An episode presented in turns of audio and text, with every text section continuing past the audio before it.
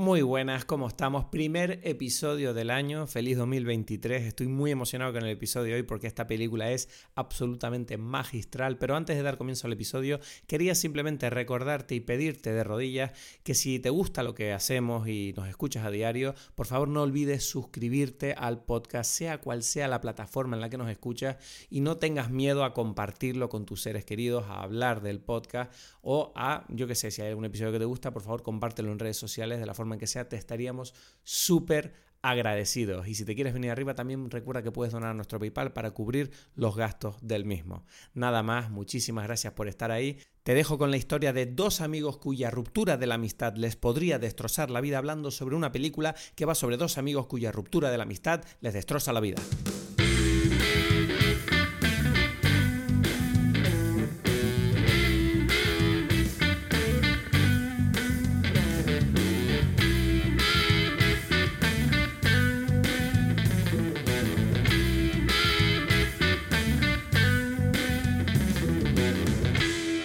Hola a todos, bienvenidos a Dime Pelis. Mi nombre es Christoph Gacielo desde Tenerife. Y mi nombre es Edgar Aponte desde Berlín. ¿Qué tal? Horrible, horrible, muy mal, Edgar, muy mal. ¿Por qué? Eh, porque en realidad, bueno, para el que nos esté escuchando, que sepa que, bueno, ya hemos grabado el episodio 100. Y ese episodio 100 lo grabamos estando tú y yo aquí juntos en Tenerife. Claro. Entonces, claro, ahora volver, ¿no? En el episodio, creo que este será el 95. Eh, hablando a distancia, ¿no? Estamos en el pasado ahorita. Ahorita estamos en el pasado. Esto es el no, más bien es como un flash, es un flashback el episodio 100. Mm. Yo diría. Esto es el presente. No, esto, es, esto es el flashback. No, porque, porque si lo piensas, este episodio va a salir. ¿Qué día es hoy? Martes. Sale pasado mañana. O sea, esto está más próximo en el tiempo que la gente lo va a escuchar que el episodio 100. Por eso, y eso es como un flashback sucede, es que tú estás viendo una película, vas para el, para el para atrás y después llegas al momento. ¿Entiendes? No lo sé, estoy un poco borracho, entonces me está costando luchar en esta, en esta Digo yo, o sea, así lo vendría yo, pero sí es un poco complicado. Bueno, ah. discúlpame porque puede ser que esté un poco bajo de facultades, porque es verdad que me tomé un buen ron antes de venir aquí a grabar porque estaba emocionado por hablar de la película de hoy. Te digo la verdad, estoy muy emocionado eh, de hablar de Banshees of Inisherin, la nueva peli de Martin McDonough, que, que bueno, es que no puedo decir nada del episodio 100. porque estamos aquí en flashback. Estoy muy contento porque Martin McDonagh es un director que yo tengo en muy alta estima y en un lugar especial en mi corazón. Y además me, he enterado, eh, eh, investigando un poco por esta película, ¿no? Que Martin McDonagh es un tipo como muy conocido en el mundo del teatro, como escritor. Sí, exacto. Sí. Pareciera de alguna forma, ¿no? Los, los, los diálogos, los personajes tienen un trato, no, sé cómo describirlo, o sea, igual parezco un idiota diciendo esto, pero tengo la sensación de que tienen como un trato como muy honesto y muy cercano, que me recuerda un poco a los personajes que podríamos llegar a ver en un escenario. No, no sé si me explico, ¿no? que son personajes que no están necesariamente haciendo cosas eh, que requieran ningún tipo de fantasía, sino que es pura comunicación. Es como, bueno, comportamientos y cómo afectan estos comportamientos los unos a los otros. A mí me parece que está claramente, o sea, como que su fortaleza está en, los diálogos, entonces hmm. eso es muy del teatro, donde está, incluso esta película mm, podría ser tranquilamente una obra de teatro, porque podría pasar todo en un sitio. Más o menos. No, bueno, pasa todo en un sitio. Pasa. Sí. Sí, Pero te, te, quería decir, porque o sea, hoy volvemos a Banshees of Inisherin, antes de entrar en la película. O sea, hay una cosa que a mí me llama mucho la atención de esta película y es que cuando la vi anunciada me sorprendió muchísimo que pareciera que es como una... Obviamente a nivel narrativo y argumental para nada, pero sí pareciera que a nivel de espíritu es como una secuela de Escondidos en Brujas, in Bruges. Eh, ¿Tú dices? O sea, los dos protagonistas son los mismos, y el director es el mismo y él mismo dice en las entrevistas que, bueno, obviamente me he visto algunas para, para bañarme un poco ¿no? en el tema de la película. Él decía como que desde, desde In Bruges él le apetecía mucho volver a trabajar con ellos. De hecho, Martin McDonagh se nota que es un tío que es muy fiel a los actores, ¿no? Porque él trabaja todo el rato o con Colin Farrell o con Brendan Gleeson. Y curiosamente, aquí es donde yo, viendo la filmografía de este hombre, me da la impresión de que su película probablemente más famosa es la más rara de su filmografía, que es la de Three Billboards. Sí, exacto. Bueno, que para muchos es la peor, pues, también. Es la peor de él, ¿tú crees? Para, para muchos, o sea, me refiero, hay mucha gente que dice como que, bueno, esta película no, no sé, ¿sabes? A mí me gustó, pero es verdad que dentro de su filmografía me parece una película que no se parece al estilo de él. Es como que pareciera que él hizo una película como para los americanos o algo así. No sé si me Exacto, exacto. Sí. Yo creo que eso es lo que muchos americanos, yo como no soy americano, no puedo juzgar eso de la misma forma. Yo creo que hay mucha gente que dice como que, bueno, este tipo vino y está hablando de Estados Unidos sin saber mucho, porque él es un inglés irlandés y y entonces es como que, bueno, así, o sea, como que parece que se siente otra, mm, otra visión. Mientras que está muy claro que en las otras películas, a pesar de que Bruce no es en, Irlanda, pero tiene los personajes irlandeses y hmm. Seven Psychopaths tampoco, pero creo que tendrá algún irlandés por allí también. O sea, tú sientes que, que hay como una sensibilidad cultural eh, eh, especial en él, creo yo. ¿no? No sé, yo, yo creo que si acaso sería como un cumplido a la, a la capacidad que tiene este hombre, ¿no? De ser capaz de contar historias que no necesariamente sean de su entorno. O sea, es bastante... Claro, o sea, que para a, mí Billboards Outside Ebbing, Missouri, recuerdo que me sorprendió... Me sorprende que no me acuerdo mucho de esa película porque solo la vi una vez. Pero recuerdo que no me disgustó para nada, estaba bien.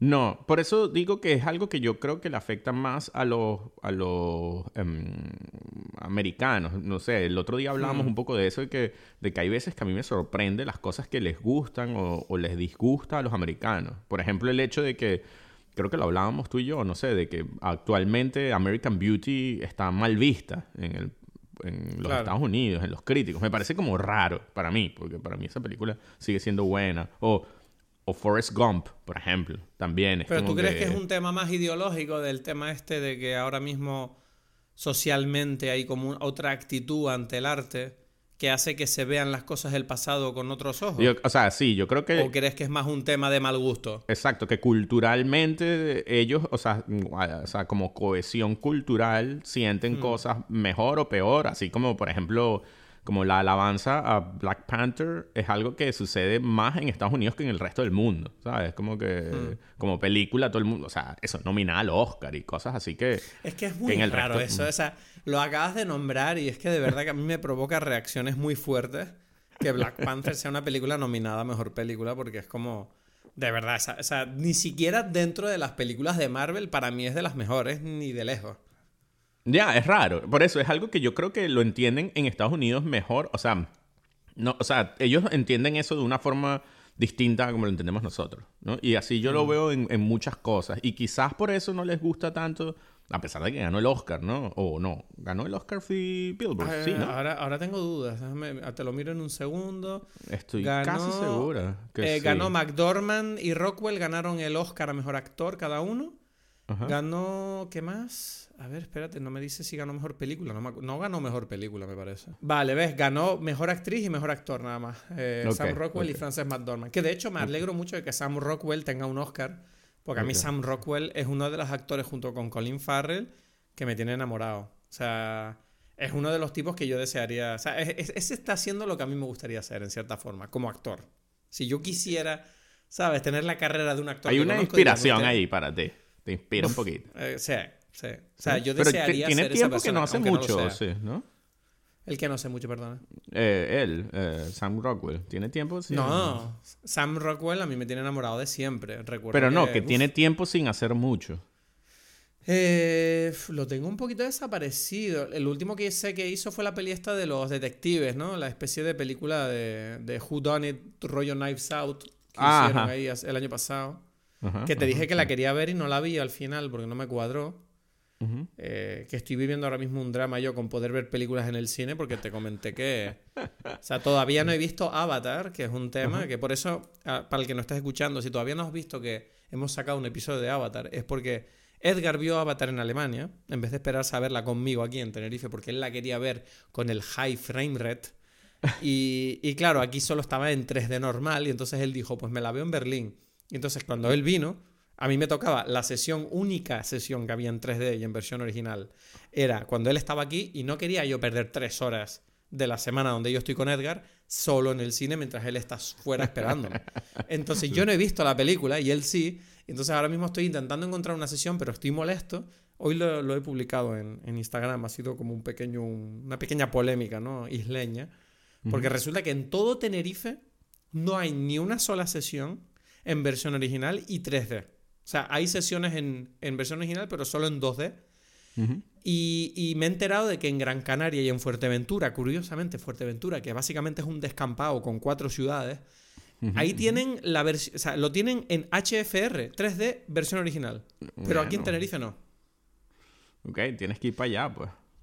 Es que es lo que es lo que me va a quedar. Yo creo que la semana que viene me voy a tener que coger un barco y me iré a, Gran Canaria, tendré que ver la película, quedarme en un hotel y volver al día siguiente. O sea, imagínate el esfuerzo que voy a hacer por Dime Peli. Menos mal que nuestros oyentes lo, agradecen este esfuerzo.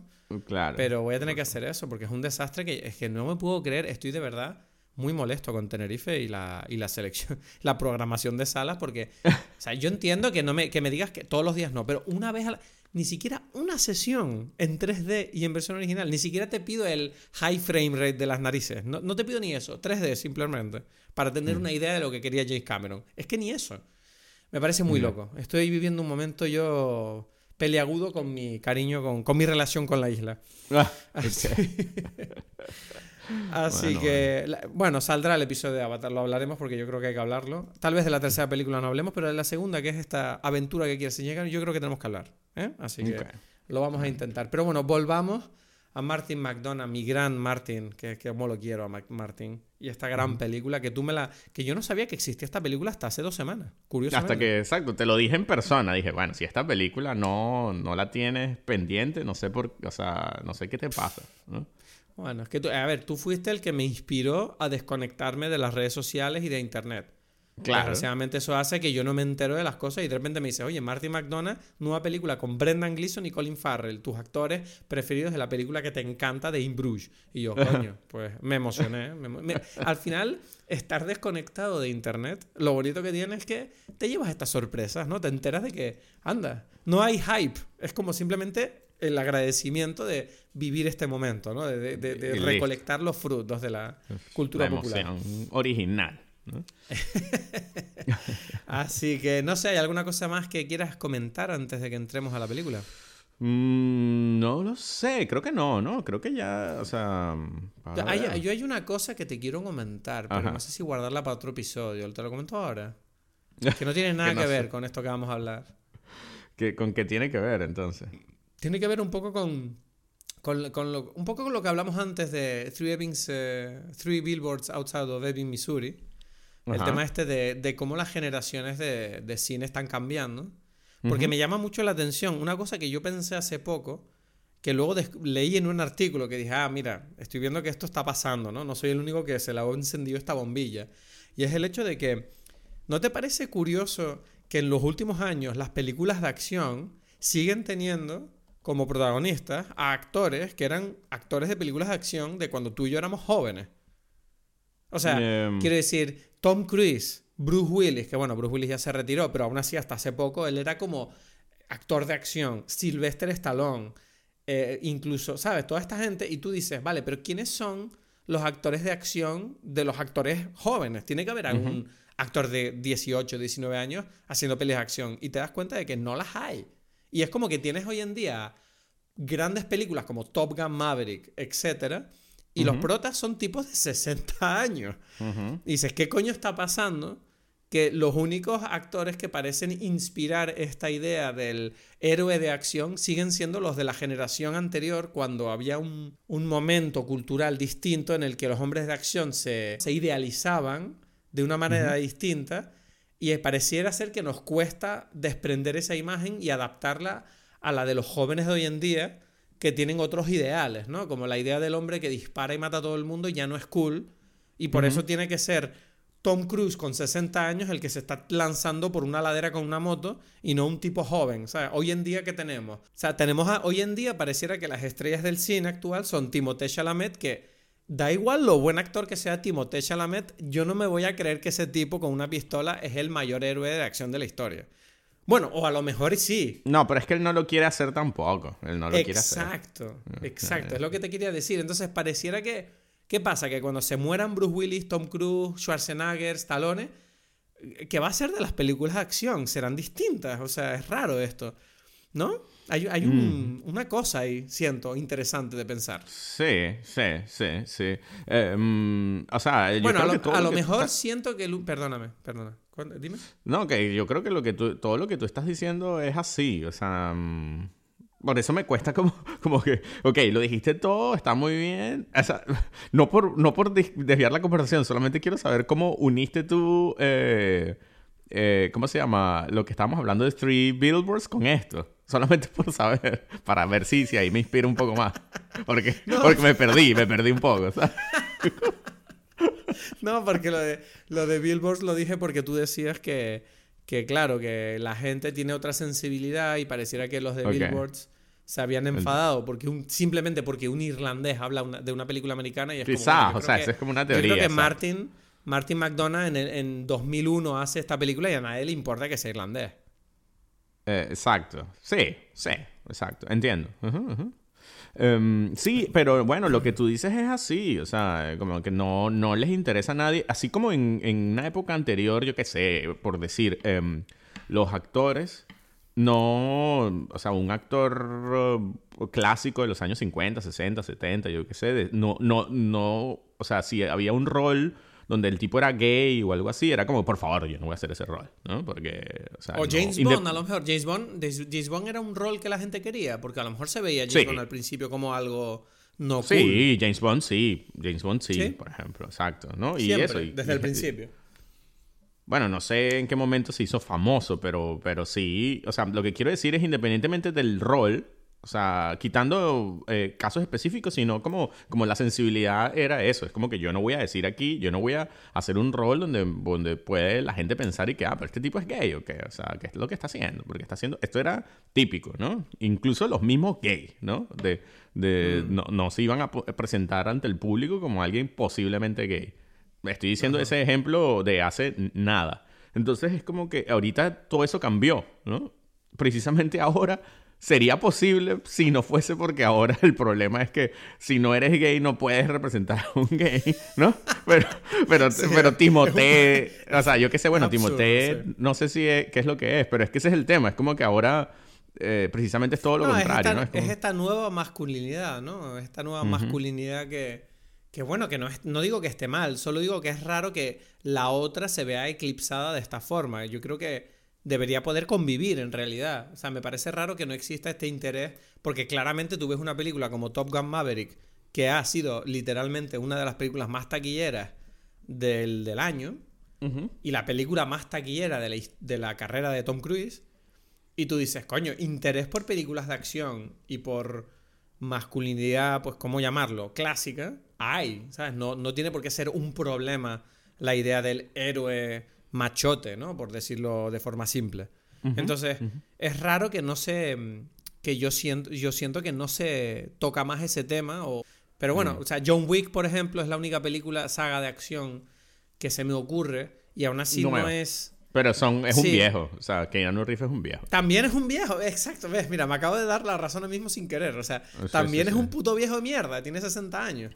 Entonces Eh, es como... ¿Quién bueno, es el más joven? ¿Quién es el, yo qué sé, Channing Tatum? Ha hecho como películas medio de acción. Eh, ¿no? pero Channing eh, Tatum no hace eh, nada. Reynolds, John Ryan Cena. Reynolds. Ryan Reynolds. Ryan Reynolds ha hecho algunas, sí. John Cena puede ser, ¿cuántos años No, tiene pero John Cena, bueno, sí, pero viejo? no, o sea, no es un Schwarzenegger, es más viejo y no es, no es la fama que tiene, o sea, el, del- el más famoso, más acción que ahora se me ocurre es Ryan Reynolds, ¿no? Pero Ryan Reynolds es comedia, no es, no es conocido por acción. Sí, bueno, pero digamos que había, Mel, o sea, yo qué sé, hay como una cosita de acción ¿Ves? comedia. Has dicho Mel. Gibson, has dicho Mel Gibson. o sea, iba a decir Mel Gibson, iba a decir Mel Gibson como que me parecía como Que medio también es un viejo graciosete. mierda. No, no, pero claro, pero yo me- lo quería decir es como que también la comedia forma parte de eso. Bruce Willis, ¿sabes? Como que son Ah. como, o sea, que sea com- co- cómico no le quita la parte de, de acción. Pero Sí, pero, Ryan pero Reynolds no hace me su- estás diciendo no me estás diciendo, pero Ryan Reynolds, a ver, espérate. Eh, bueno, yo tengo nadie la lo sensación de que Ryan Reynolds es más es más viejo de lo que parece. Bueno, tiene 46, ok, él puede, vale, es joven, es joven un actor. joven en comparación Pero- con los demás, pero es un Exacto, viejo igual. o sea, pero también es un medio viejo, ¿sabes? Este tipo está ya. Quiero decir, dime un tipo de 25, 30 años. Como coño era Bruce Willis en la primera de Die Hard. O sea, es que no hay. No. Dwayne Johnson. Es que no. Pero Dwayne Johnson es un viejo también. ¿Qué te ha puesto? A ver, ¿cuántos años tiene Dwayne Johnson? Ya. Dwayne Johnson. Es que Dwayne Chris Johnson Pratt. me- Chris Pratt. Vale, bien. Ahí me dijiste uno. Chris Pratt sí que creo que es joven. A ver, No, o Dwayne Mark, Johnson, o Mark los- Wahlberg. Mark Wahlberg. Ah, Mark Wahlberg Bueno, es Dwayne Johnson. ¿cuántos, ¿cuántos años le echas tú a Dwayne Johnson, por cierto? El The Rock. The Rock tendrá 50 años por ahí. ¿no? Tiene 50, exactamente. O sea, es un viejo. ¿Y Chris. Pratt? ¿Cuántos años le echas a Chris Pratt? Epa, epa, Vin Diesel, pues, por ejemplo. También. Es un viejo también. Vin Diesel es un viejo. Ese es de... Yo veía películas de él cuando estaba en el colegio. O sea, y Chris Pratt tiene 43. No es viejo, pero también es viejo. Pero más o menos. Tom Holland. Tom Pratt. Holland, pues, ahí te lo dejo. Vale, Tom Holland. Venga, va, hizo un Uncharted. Que, ok, Tom Holland, pero tú. nah.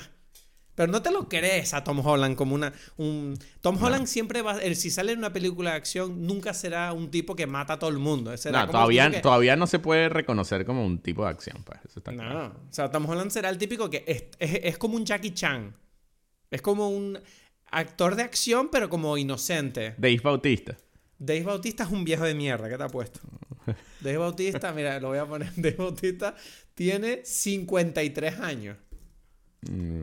¿Dónde coño están los jóvenes? No, pero es que no lo pueden, no 30. pueden haber, no puede, o sea, Es que no eso hay, está no clarísimo. hay, no hay. Bueno, en fin, me pareció como demasiado gracioso esto de, de que, bueno, se- será que hay un cambio, ¿no? Eh, generacional en, en cuanto a los gustos o a lo mejor los intereses de producción de, de- de las productoras, ¿no? De querer hacer otro tipo de cine o, o buscar otra figura. Es un poco de Eh, todo, sí, porque sí. hay más mujeres de acción, por ejemplo, ¿sabes? Eso es verdad, fíjate. Sí es verdad que, Ah. eh, claro, estamos diciendo hombres. Claro, por ejemplo, Charlize Theron se ha convertido en una actriz de acción. Exacto. eh, bueno, incluso. Jennifer, ¿cómo es? Dingsum, eh, Jennifer. Ah, eh, bueno. Juegos del hambre, no sé qué, ¿sabes? Ah, Jennifer, Jennifer Lawrence. Lawrence. Sí, Jennifer es Lawrence, ella- ¿sabes? Ella Como hace que- pelis de acción, es verdad. O sea, También, bueno, Scarlett Johansson. Scarlett Ah, Johansson. Exacto, es como que... O sea, en ¿Será cuanto a mujeres, cambio, no... A lo mejor? Sí, Sí, es verdad que las mujeres son más jóvenes. Las mujeres sí no les dan, o sea, a nadie le da miedo poner a una mujer ahí haciendo cosas de acción, sí, ¿sabes? Porque, bueno, se supone que es lo que la gente quiere ver, pues, no sé. ¿no? Bueno, no sé, era, era un tema, a lo mejor lo corto esto, pero me parecía como un tema, me parecía un tema súper interesante, ¿no? Este tema de cómo yo siento que ese pequeño detalle siento que refleja un, un cambio social en los últimos años y es lo que tú y yo decimos siempre, que las películas reflejan un poco la época en la que están hechas, ¿no? Entonces me pareció interesante ese tema de ver a Tom Cruise tirándose con una moto con 60 años y digo, pero ¿por qué está este hombre haciendo esto? Tendría que haber jóvenes haciendo esto ahora ya. Ya, ya. Pero bueno, no los hay aparentemente, no los hay No, y me no, parece curioso, no me parece ni bien ni mal. Vamos a, vamos a vamos a por la película, ¿te parece? Porque yo estoy muy excitado. Bueno, yo estoy aquí, tengo el rato como esperándote. Oye, ya va. Con, con mi bebida, no sé. Ah, ¿Tú tienes? la bebida, la bebida. Vamos a por la bebida. ¿Cuál es la bebida, Edgar, de Banshees Pero tú no tienes nada. Yo tengo, a ver, yo me tomé un ron. Estoy ya como medio flotando, no sé si se me nota en la voz, entonces yo estoy bebiendo agua ahora para hidratar. O sea, tú te lo tomaste ya antes, no, no ahora. Claro, me lo, me lo tomé antes, sí. Ujú, No sé si eso es muy buena idea, pero bueno. ok. ¿Qué tienes? bueno, yo sé lo que tú tienes en realidad. Es demasiado fácil. Es como que lo es más obvio del demasiado fácil. Tienes una puta Guinness. Una Guinness ahí clarita, o sea, una pint, ¿no? que me ¿Sabes encanta. A ti te encanta la cerveza negra, además que me acuerdo cuando No, estuve en Berlín sí, sí me gusta. Aunque Guinness no es lo que más me gusta, pero sí, sí. No, es que yo cuando estuve en Berlín contigo, me acuerdo que me llevaste a ese sitio de cervezas y te tomaste tu cerveza negra y me tomé una contigo como, pues yo qué sé, pues porque yo soy un buen amigo y me, me gusta acompañarte en los caminos. Dice, tú te pedís eso, pues yo también voy contigo. Y recuerdo que la odié y dije, y recuerdo pensar, ¿será que a mí no me gusta la cerveza negra? Pero mentira, porque recientemente estuve en un bar irlandés que hay aquí en Tenerife y me acuerdo que pedí una Guinness y me gustó mucho. Entonces... ¿Será que la Guinness normal a mí me gusta mucho más que las Guinness No, pero es que no, pero ya que va. Es que? Guinness, es que, es que son cosas, es que ves, es que... Bueno, la es cerveza muy- negra quería decir, no la Guinness. No, O sea, la tampoco. Guinness Es, que, cosa. es que no. Hay cerveza negra, hay stouts, hay como miles de versiones, ¿sabes? Tú estás como que mezclando todo. Y Guinness es como un stout y es súper suave, ¿sabes? Es como en Es que comparación es muy con... suave la Guinness. Es muy suave. O ¿sabes? Entonces, Me gustó mucho, me gustó muchísimo. me gustó mucho. Yo a mí Sí. me gustan las cervezas suaves, tú lo sabes. Ya, ya, ya. Sí. Entonces, bueno, pero sea, es que eso pega demasiado un vasote. Tengo un vaso así como el de. Como el del. Ahora, ahora pub. estoy molesto porque creo que yo también debería tomarme una cerveza como hacen los dos personajes en la película, como dos amigos que están bebiéndose su cerveza ahí para hablar. Claro, claro, ahí en el Claro. pub. ¿no? Es que Ya me es lo- enfadé, me voy a buscar una cerveza. Bueno, no será una Guinness negra ni nada. Voy a buscar una cerveza, voy a buscar una cerveza el águila, dame un segundo. Muy bien, ok. Si quieres, lo cortaremos o puedes hablar o puedes, Para ver, sí, no sé si. Es que no se me ocurre nada. Eh, yo te estaba esperando, como dice, aquí en el. Bueno, quiero decir algo. A mí me sorprendió que. Esto no tiene nada que ver con nada, pero. Para ver, ¿a ti se te ocurre ahora la razón por la cual los pops se llaman pops? Porque esto me pasó viendo la película que fue como mind blown. Dije, o sea, eh, creo que sé de Eh, dónde viene. Claro, porque es como los... Bueno, ahora, claro, me haces la pregunta, me pongo a pensar y pienso, ¿será porque es el sitio donde está el público? No, pero es que lo pone en el pub de ellos, pone, porque el- ellos le dicen Jojo, es como el, el, ah, el tipo, el bar, ¿no? Del, del- del bar. Y entonces afuera, el- esa casa dice JJ, no sé qué, Public House. Y es como Claro, una casa y- pública. Claro. la casa pública, el pub. ¿Sabes? Vamos, vamos para el pub, para el Public House. Y yo, me, me- me- o sea, yo no sé si eso lo sabe la gente, pero yo, o sea, y no sé si es verdad. Eso fue como que algo que a mí se me ocurrió viendo la película, así como que si esto es así, no sé, o sea, me pareció increíble, ¿sabes? Y quizás es una cosa que todo el mundo sabe. No, bueno, yo, yo creo que no se lo habrán inventado, supongo que será verdad, ¿no? O sea... No, pero claro, pero nunca lo dicen, ¿sabes? O no, sea, no, dice... nunca lo dicen, claro. Ah, no, pero estoy viendo aquí como en internet pone pub is short for public house. Pues ya está. Se te Bueno, confirma. interesante. A mí me sorprendió. Yo no sé quién lo sabe o no, pero eso me... me- No, yo, es que, ves, es que eso son cosas que yo nunca me pregunto. Quiero decir, son cosas que tú, cuando estuviste aquí en Tenerife, me follaste la mente cuando me empezaste a explicar todo el tema de los, las bebidas espirituosas y de dónde vienen los licores.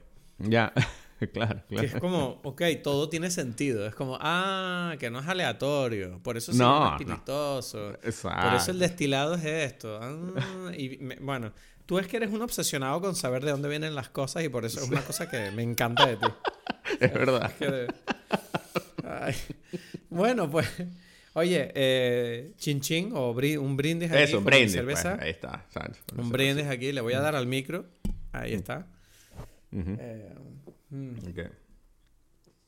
vamos allá. Pues bueno, ¿te parece que haga la sinopsis ya? Claro, ya, no queda más. Vamos allá entonces. Vamos a hablar hoy de la película Banshees of Inisherin, que en España, ¿sabes cómo se llama? Se llama Los Apenados de Inisherin. Los apenados. Sí, no sé. O sea, es que yo ya no sé qué hace la gente que traduce los títulos. Eh, esta película va de lo siguiente. Ambientada en una isla remota frente a la costa oeste de Irlanda, Banshees of Inisherin cuenta la historia de dos amigos de toda la vida, Parrick y Colm, quienes se encuentran en un callejón sin salida cuando Colm pone fin a su amistad de un modo abrupto. Un Parrick atónito, ayudado por su hermana Siobhan y por Dominic, un joven con problemas, se esfuerza por reconstruir la relación negándose a aceptar las negativas de su amigo de siempre. Cuando Colm le plantea a Parrick un ultimátum desesperado, los acontecimientos se precipitan y provocan consecuencias traumáticas. Ok. Ok. Bueno, Bueno, yo eh, tengo miedo a empezar a hablar porque mm, esta película, yo ya lo voy a decir antes de empezar. O sea, pasó con Parasite, pasó con Everything Everywhere. Yo creo que esta película, estoy a 3 de enero, hoy es 3 de enero, y para mí esta ya es la película del año. O sea, llevo 3 días de 2023 y ya tengo mi película del año. Se acabó. O sea, es así. Esta es la Pero película tú- del año. tú Es la una metes ya en este año. Para ti. Solamente lo digo que para ese es si, el tema. si- si hacemos Es que una ese es el lista. tema. Eventualmente, así de las mejores del, desde el- del 2022, tú no pondrías Hmm. esta película. No, sí la pondría. O sea, me refiero a que yo no. O sea, la- la- estoy emocionado aquí diciendo Nah, simplemente que si veo, si veo otra película este año, dudo que sea mejor que esta. Pero obviamente, Everything Everywhere, por ejemplo, es una película que compite con esta fuertemente. Pero ¿sabes qué te digo? Yo creo que me gusta más esta. Imagínate. Claro. Que, que Sí. Everything Everywhere me encantó. Fue una cosa increíble, me hizo llorar. Esta película no me hizo llorar, pero para mí es como, uf, es que es demasiado increíble lo que ha hecho Martin McDonagh. O sea, quiero empezar por eso, que es una obra maestra esta película y creo que me atrevo a decir que es su mejor película. Para mí, sí. Para mí está claramente que es, o sea, bueno, ya aquí yo como que menciono lo que pienso de la película, me parece que es su mejor película. Es que, no sé, a mí no, yo no recuerdo mucho In Bruges, por ejemplo, que sería como que la competidora. Eh, sé que me gustó, pero poco más. Sé que es como que asesinos a sueldo en brujas, que son como amigos y algo así. y, no recuerdo casi nada de esa película, ¿sabes? Eh, bueno, esta película la vi ayer, entonces por supuesto que recuerdo mucho de la película. Pero, pero me... No sé por qué... Igual que yo. Exacto, pero creo que deja como... A mí me deja como, un, como una impresión, ¿no? Eh, más fuerte. A pesar de que es verdad, por... O sea, que uno si uno conoce a Martin McDonough, y especialmente como lo del teatro que tú mencionaste, es algo que quizás no sorprende mucho la película, en el sentido de que es como que sigue una cierta fórmula conocida por él, ¿no? Eh, de como amistad, Irlanda, esta... Lugares. esta eh, forma de ser, ¿no? Sí, y, la mortalidad. Yo siento que la mortalidad es una cosa que le preocupa mucho a este hombre. Sí, exacto. Entonces todas esas cosas juntas en, en este ambiente de comedia, porque es una comedia, ¿no? O sea, o, tú cómo lo verías tú yo creo que, yo creo que es una comedia y, creo que el único aspecto de la película que es realmente dramático es el personaje de Dominic, que es este mm, como tipo más tonto todavía que nuestro protagonista. Que como que siento que hay un tema con Dominic que es como el tema ese de que el padre como que abusa de él. Y como que el tipo es un desastre. Y siento que, la, de hecho, lo que me llama la atención es que hay, hay escenas de la película que están eh, eliminadas y una de las escenas eliminadas es Dominic hablando con su padre. Supuestamente se da a entender, ¿no? Se intuye como que acaba de ocurrir algo raro. Y es como que recuerdo ver la escena y decir, uff, es que esto es como. Está intentando hacer un chistito, pero es como muy heavy, ¿no? Lo, que se está diciendo en esta escena. y entiendo que la quitaran porque siento que meter ese nivel de drama dentro de una película que ya es dramática de por sí, pero, pero todo el drama de la película se esfuerza mucho por plantearlo desde un punto de vista como medio ligero. Yo sentía como que eh, se nota que Martin McDonagh ha querido mantener la película dentro de un, de un tono más inocente. Em, a mí me parece, o sea, primeras cosas que, pienso es como algo que me parece curioso que me, que me hace todo el tiempo como que tener un diálogo con la película es la sensación de que tú encuentras a estos personajes en el momento en que Colm eh, le toma su decisión. Y entonces tú no sabes en realidad cómo es la amistad de esta gente. No sé si, si, si, tú pensabas, yo todo el tiempo pensaba, bueno, ¿qué tan amigos eran? O sea, mm, y bueno, él mismo dice como que tú eras buena persona, o sea, hay como esa conversación de que, o quizás es que nunca lo fuiste, y, y tú dices, tú sabes que sí eran amigos porque todos en el pueblo hablan de eso, o sea, es que para todo el pueblo ellos eran amigos. O sea, que no es que no es que no es que el personaje como tú y yo, básicamente. Exacto. La gente dirá, bueno, esta gente es amigo, pero no nos conocen tampoco, ¿no? Ahí es donde pero quiero decir, para, para los oyentes del podcast es como, bueno, Edgar y Cristo, ¿sabes? obvio que van, hay un nuevo episodio, están los dos ahí. Es como si yo de repente aparezco y es como, bueno, es que Edgar dejó el podcast. Exacto. Eso, eso me refiero a eso. Pero la gente no sabe cómo es nuestra amistad de verdad. O sea, es como que saben cómo son nuestras conversaciones. Pero, pero, o sea, y lo digo porque, lo digo porque es interesante para mí que es importante esto de que, o sea, el, el hecho de que todo esto suceda en esta isla pueblo es como algo fundamental en la historia. Entonces es como que para este pueblo ellos son amigos, punto. Nadie se pregunta cómo son las amistades. Dicen, bueno, si dos hombres se sientan a beber aquí una cerveza es porque son amigos. Punto. Pero yo no, o sea, mm, ¿qué significa ser amigos, no? O sea, uno se pregunta. Entonces tú dices, ¿porque ellos eran amigos o no lo eran? O sea, uno... A ver, yo... No sé si, ¿entiendes? Solamente es como algo que, que siento que está dentro de la conversación de la película que me provoca, me hubiese gustado, pero creo que no funciona si uno lo ve, saber cómo era eso. Pero yo creo que el arte está en no haberlo visto, en tú sacar tus conclusiones, ¿no? No, pero a ver, yo, yo, creo que tengo muy claro una cosa, yo no estoy de acuerdo contigo en que no queda claro. Yo creo que está muy claro que eran amigos, porque precisamente el hecho de que eran amigos es lo que informa de por qué esta ruptura es tan dura y terrible. Porque si, si de verdad no eran amigos, no sería no pasaría todo lo que ocurre, porque, a ver, y esto, bueno, ya estaríamos entrando en el mensaje principal de la película. Yo prefería ir por los detalles, pero siento que ya tengo que decirlo. Y es que, para mí, uno de los mensajes grandes de la película es que, de alguna forma, el amor, y yo creo que las amistades son una forma de amor, eh, creo que el amor, cuando se pierde, no, no se puede dejar marchar, hay que matarlo. O sea, y entonces, claro, es, es, eh, tú por eso ves que esta película básicamente es el proceso de, de Parek de, de, tener que lidiar con, con, primero, haber perdido esta amistad y cómo digerirla, digerir la pérdida de la misma. Y la única forma que tú ves que él se ve arrinconado al final es de, es de matar esta amistad cuando el otro ya la mató. Él, para él ya la mató y la está matando cada vez más, llegando al punto de auto hacerse daño físicamente, ¿sabes? De decir, mira, yo ya es que me estás matando con esta amistad de mierda, que a mí no, que yo no quiero. Y el otro como que al final hace lo mismo prendiéndole fuego a su casa, que bueno, al final no lo mata físicamente, pero sí en cierta forma queda como un símbolo para él, como una acción donde él toma la decisión de, de decir, ok, fin a esto, que, que, ha sido todo un proceso, ¿no? Durante la película. Y, y yo creo que es un, eh, que creo que queda como un, precisamente un, un testimonio de lo difícil que es lidiar con este tipo de procesos de rechazo, ¿sabes? Es que para mí, lo que yo quería decir solamente para, para, para como hacer como un, un, punto es que yo no me refería a que no hubiese una amistad, sino qué significa ser, eh, ser amigo. O ah, sea, vale, vale, eso es lo que yo quise decir en eso de que tú dices, bueno, de acuerdo a este concepto que ellos tienen, son amigos, pero uno se pregunta porque parece tan absurdo la forma en que termina esta amistad que tú dices, pero ¿qué significa esta amistad donde uno dice al otro que sabes que ya no me caes bien? ¿No? Que es como raro. y, yo, y, me refiero que esta rareza no es solamente una rareza dramática, es una rareza que tiene un sentido dentro de la película. Que es como, bueno, ¿qué significa ser amigos? Y, y, obviamente en esta isla hay como un significado más o menos claro que toda esta gente tiene, pero que yo no sé si es el mismo que tenemos tú y yo. ¿Entiendes?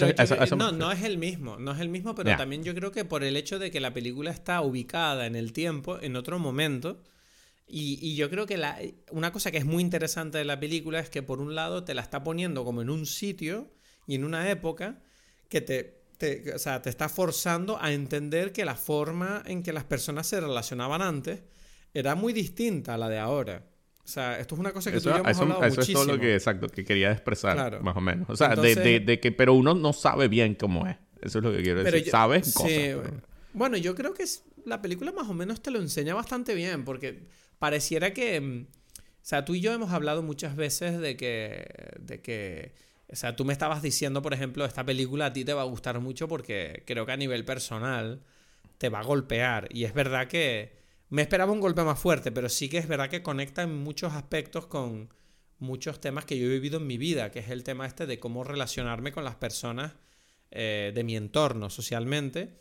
Y esta película yo creo que habla de una época en la que las personas de verdad le daban mucha importancia a pasar tiempo juntos y, y, rellenaban su tiempo y le daban valor al simple hecho de, estar juntos y hablar de lo que sea, porque es que hay algo muy interesante, y esto es una verdad que, cuando lo hablé con Paulina viendo la película, que era el tema de que, claro, tú ves en esta película que todo el rato este personaje, ¿no? Eh, que está sufriendo problemas sociales.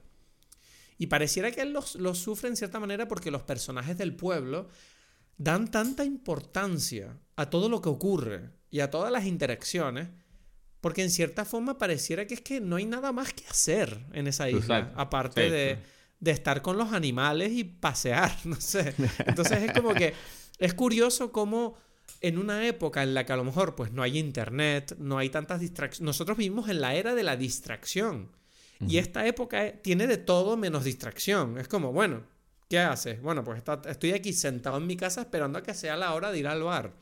¿Sabes? Literalmente este tipo se pasa el día esperando el momento para ver su amigo y luego cuando se sienta con su amigo, pues sabemos por colm que las conversaciones, no por ser la única que tienes en el día, significa que tenga valor. Porque claramente lo que tú ves es que tenemos a dos personajes que han, digamos que mentalmente van por dos caminos muy distintos.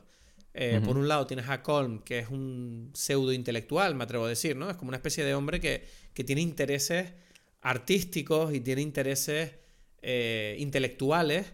Y en cambio, eh, Parek es como una especie de, bueno, tipo de pueblo que es muy buena persona, de hecho es su mayor virtud, pero llegando hasta el punto de que es un poco tonto y es incapaz de, de gestionarse, yo me atrevo a decir, ni a sí mismo ni a las relaciones que tiene, porque de verdad que este tipo vive en la inopia y vive perdido en sus pensamientos. Pero entonces tú crees que, o sea, porque dices que te, que, que, te puede afectar personalmente, ¿tú crees que en ese caso tú, o sea, que yo soy más Pedrick o más Colm y tú eres más, o sea, ¿quién de los dos? ¿Con quién? A ver, si yo tuviera, yo, yo, te, puedo dar una respuesta a esto yo.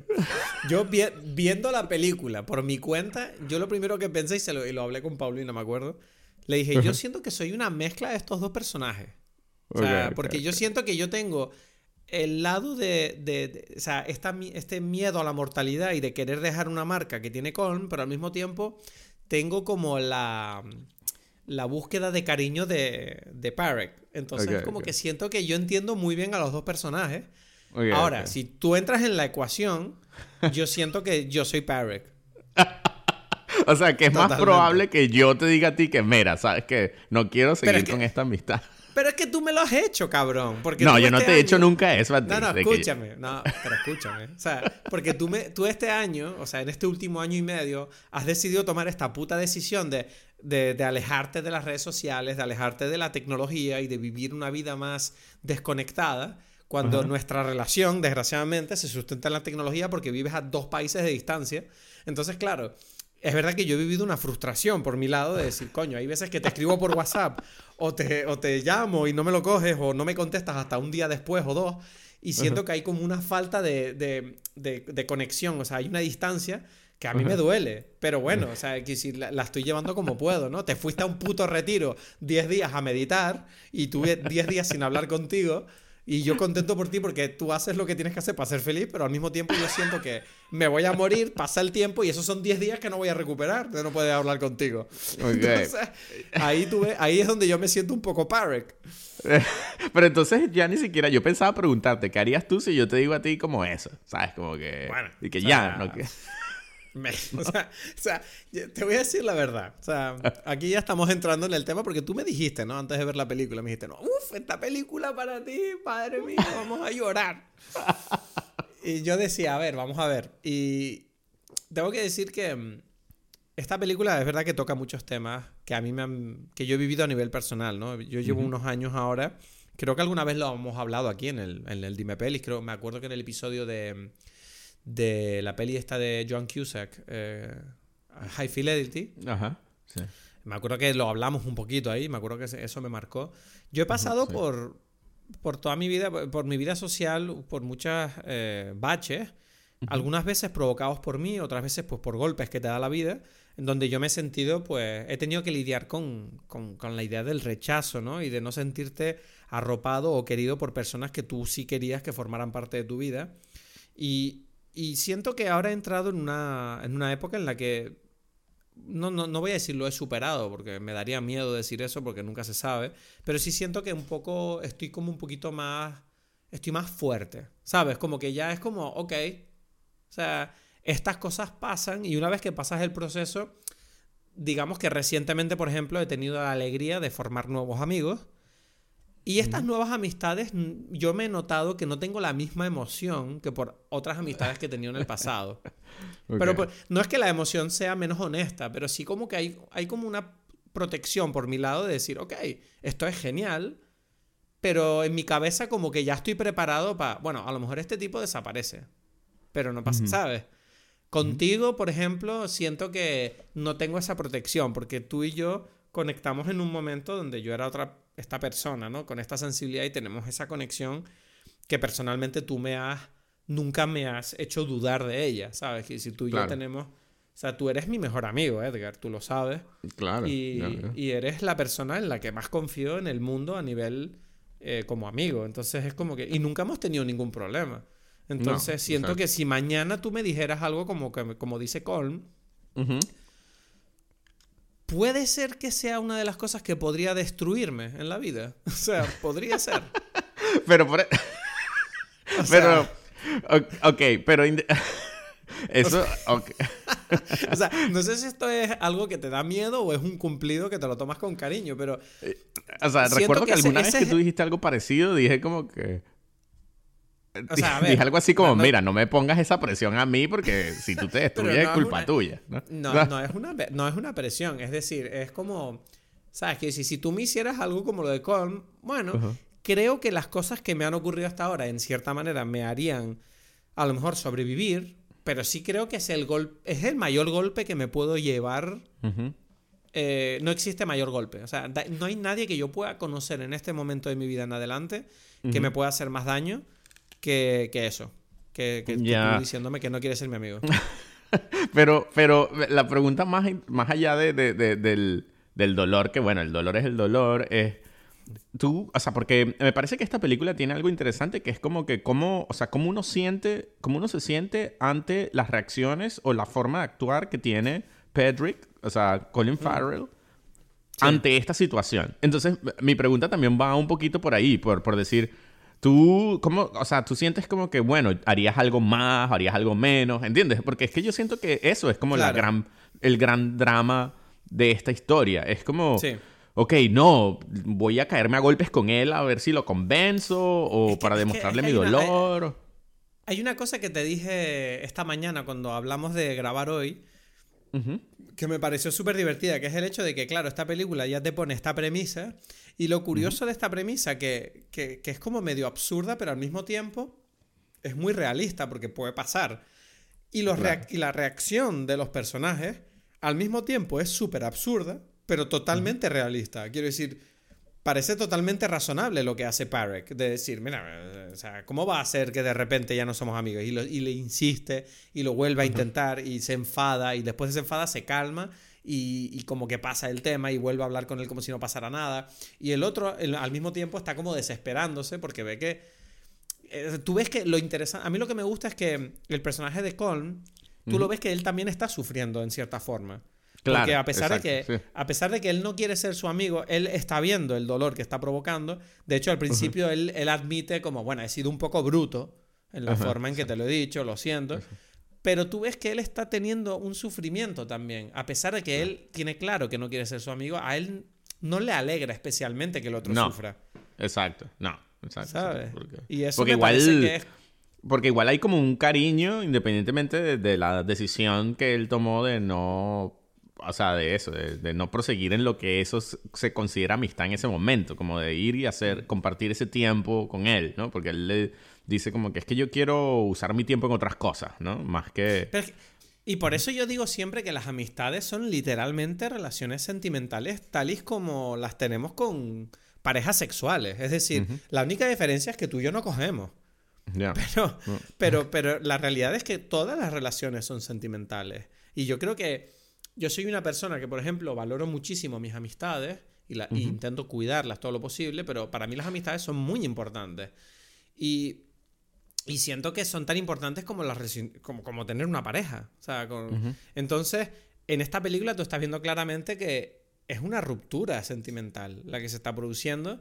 Y me parece interesante que además ocurra entre dos hombres, porque tenemos, los hombres tenemos esta forma de, de reaccionar ¿no? al, al dolor eh, emocional, que es muy visceral, yo siento, ¿no? Como que no, o sea, no te da la sensación de que o sea, en, esta película queda muy bien retratado esta, esta ignorancia de no saber cómo qué hacer ante esta, ante una situación donde sientes un dolor insoportable, que se traduce en, comportamientos que, tú nunca sabes si están bien o mal.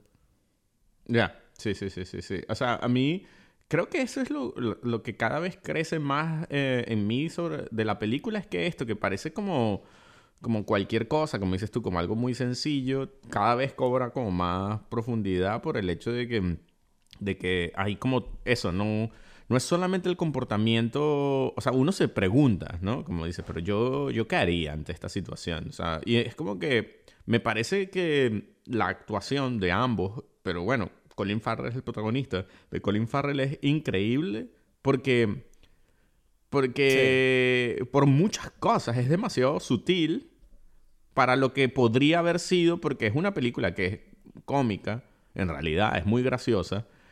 Em, por, eh, y, parte de la comedia pasa por la idea de que este tipo, mm, o sea, que la razón por la cual terminan la, la relación es porque él es un poco estúpido para, para, para el personaje de, su amigo de Korn, ¿no? Como que él dice, mira, es que yo este tiempo no puedo dedicarlo a tener las conversaciones que tengo contigo, no porque esté mal, pero es que es como que no me interesan especialmente, ¿no? Y eso, y él anda preguntándose, pero es que soy muy tonto, y es como que, bueno, mm, que quizás en comparación con él, él sienta eso, pero tú tampoco sientes que es que este tipo es un tonto chiste tonto, ¿no? O sea, no, no ¿No? Pero sí, es, muy tonto. Pero. Es muy tonto. Mm, yo no. O sea, a mí me parece. Yo creo que lo que le salva, lo que le salva es que es muy bueno. Porque tú le ves que es un tipo totalmente inocente. De hecho, él mismo se siente culpable de hacer cosas agresivas. Tú lo ves que en el bar él se emborracha y de hecho se, le, se envalentona, ¿no? Y le dice estas cosas y al día siguiente le está pidiendo disculpas. Cuando en realidad tenía toda la razón del mundo de decirle algo así porque sus sentimientos son reales y están validados. O sea, es normal que él esté dolido. Bueno, el mismo Colm le dice como que, bueno, o sea, dice en ese momento y dice, uff, por fin me cae bien este tipo, ¿sabes? Como que... Este... Sí, pero Parrick no lo sabe. O sea, solo lo sabe. O sea, Colm lo dice, pero Parrick no se da cuenta de que lo que él dijo era razonable. Entonces, a mí me parece interesante el personaje de Parrick, como tú dices, porque Colin Farrell, o sea, creo que obviamente es un binomio del guion y de la, del talento de Colin Farrell, que este personaje eh, nunca cae en la idea de ser, de ser un tonto, sino como que es como que es pura, es pura bondad. Es que sería muy fácil eso, o sea, sería posible. yo me imagino una película donde él es ahí como un tonto intentando como, por favor, quiéreme, ¿sabes?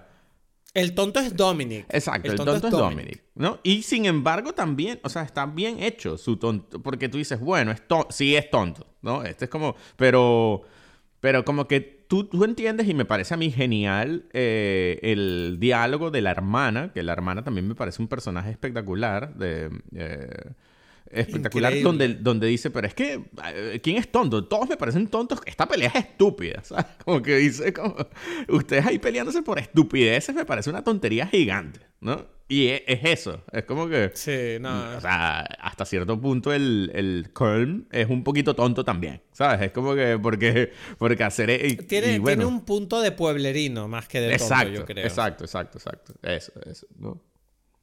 Es como el tipo más listo del pueblo, que es que ese tipo a lo mejor va a la ciudad y no es nadie. Pero, en el pueblo es verdad que... Pero en el pueblo sí es... Eh, pero de hecho en esta película se nota que tratan el tema un poco de la... Un poco del, nivel intelectual, porque la hermana, por ejemplo, de, de Parents, se nota que tiene un tema de de que esta tipa se nota que tiene cabeza, ¿sabes? Y de hecho por eso ella consigue el trabajo en la librería de la ciudad. Claro. Porque es una tipa que lee, que es que... De hecho es la... Ella cuando habla con Con, tú ves que Con a ella la respeta. Y le dice, oye, a ti sí... ¿Sabes? Como, mira, tú entiendes el tema, etcétera. Y es como que pareciera que la película en cierta forma está hablando un poquito de... Tengo que decir que Kerry Condon, que es la que interpreta a la hermana, es increíble esta mujer. No sé de qué le suena. Esta tipa sale en salen sale algo que yo he visto, pero no sé dónde. Sí, a mí me pasó lo mismo y busqué y no sé qué es. no sé tampoco. No, porque, porque no, no es nada que yo pueda decir, sí, es tal personaje. No. Da igual. Pero bueno, la cuestión, la, cuestión es que siento que esta película está hablando un poco también de. No solo de cómo los las personas nos relacionamos, porque yo creo que es una cosa que no hemos perdido a pesar de los avances eh, sociales y tecnológicos. Siento que las necesidades físicas y psicológicas de los humanos siguen siendo las mismas. Y esta película está retratando muy bien qué es lo que necesitamos nosotros cuando nos relacionamos y sobre todo también está hablando un poco bastante de la importancia que tiene de cómo, de la inteligencia de las personas a la hora de relacionarse, porque tú ves que Perry es un tipo que ni siquiera es capaz de empatizar con lo que le pasa a Colm. Es decir, Colm es como que él tiene como esta mm, epifanía, ¿no? De decir, eh, me voy a morir, estoy mayor, me queda poco tiempo y no quiero pasar el tiempo que me queda eh, simplemente bebiendo y, siendo un borracho de mierda hablando con, con, este tipo que no me parece interesante lo que me está contando. Y el otro, en cambio, él valora eso como lo más importante de su vida.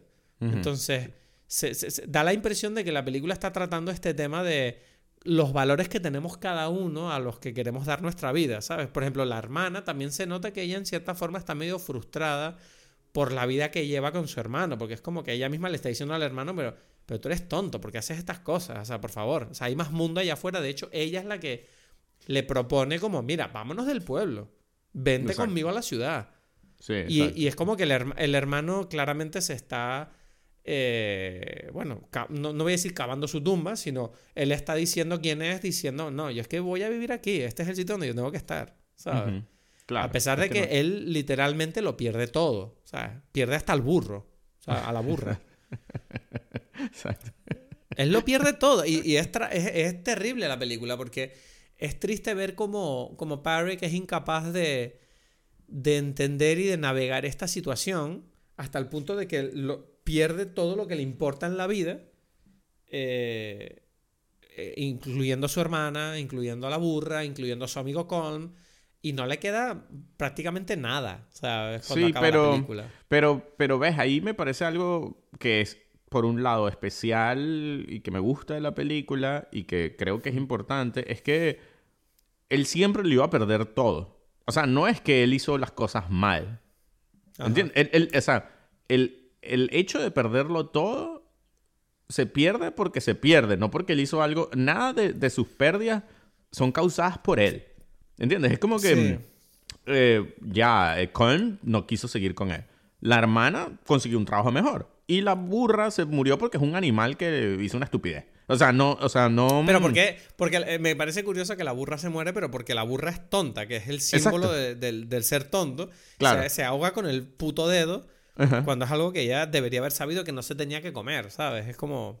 Sí, pero por eso, pero nada de estas cosas em, es algo que están bajo el control de él. Entonces, a mí me parece que hay como un componente ahí un poquito que me gusta mucho de, entender que es como que las cosas a veces suceden y a veces no, no hay otra cosa. O sea, a veces, o sea, hay como un componente. No hay otra opción, no hay escapatoria. No hay otra opción. Es, es como que él y en cierta forma, y es como que lo, maravilloso, la tensión que existe en la película cuando el, su amigo le dice que no quiere seguir siendo su amigo, existe porque nosotros estamos tan acostumbrados a, a, pegarnos tanto a las cosas, ya sea la amistad, es como hmm. que yo sé que es como difícil de decir, pero es así, que es como si él dice, ah, ok, bueno, ya, eh, la amistad duró lo que tenía que durar, punto, ¿no? O sea, porque no es que, no es que, eh, no es que eso significa ahora que la amistad no duró ni nada. Él mismo dice, mira, ¿sabes? Sí, pero ahora tengo el tiempo, quiero hacer otra cosa. Punto. O sea, no es que... Exacto. Entonces es como que es curioso esa tensión que se produce allí. Y es como que, bueno, tienes que tener la paz de decir, ya, o sea, este tiempo pasó, ¿no? O sea, vamos a ver, por ejemplo yo, o sea, a lo largo de mi vida, por decir con el tema de la amistad, he tenido amigos que han sido los mejores amigos de mi vida en ese momento determinado y que ya y dejaron de serlo, ¿no? Y es como, bueno, ¿sabes? Era otro momento que tenía como mm, una situación específica que se acabó, ¿no? Es un poco lo que, lo que uno siente con, ok, en el caso de, de Köln está como claro que la vejez hizo cambiar como que la dinámica y los valores que él eh, tenía. Y dice, mira, ya, o sea, la vejez, los años. Dijo, no voy a seguir dedicando tanto tiempo a esto, sino a esta otra cosa, porque mis intereses cambiaron, ¿no? Pero yo eh, creo que no solo son los intereses de él, sino también tú dices, por ejemplo, que has perdido amistades porque la sea, las épocas cambian y demás. Yo creo que también es el hecho de que, claro, nosotros como personas vamos cambiando a lo largo de nuestra vida. Sí, sí. Y, desgraciadamente los cambios que se producen dentro de cada uno no siempre son los mismos.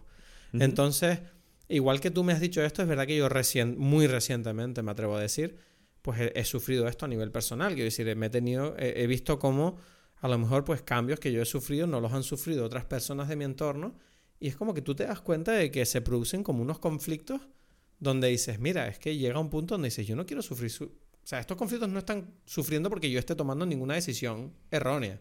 No. Sino que que, que, que precisamente una que esto, se lo, esto lo quiero comentar por si alguien nos escucha y le está pasando en su vida, ¿sabes? Quiero decir, tú mismo me dijiste en tu viaje aquí a Tenerife como que notaste que, hey, es que en realidad tú no estás haciendo nada mal, es que la gente que vive aquí o la gente con la que tú te rodeas a lo mejor es como distinta.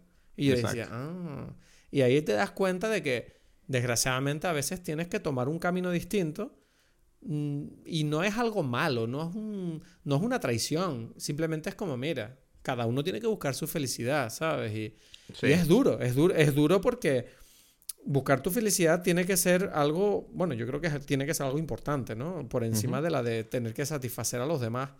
Es que... Eh, pero, pero eso no deja, no deja de ser el hecho de perder a gente en tu vida porque es lo que te conviene, no significa que para ti sea algo agradable, ¿sabes? Yo, yo sigo...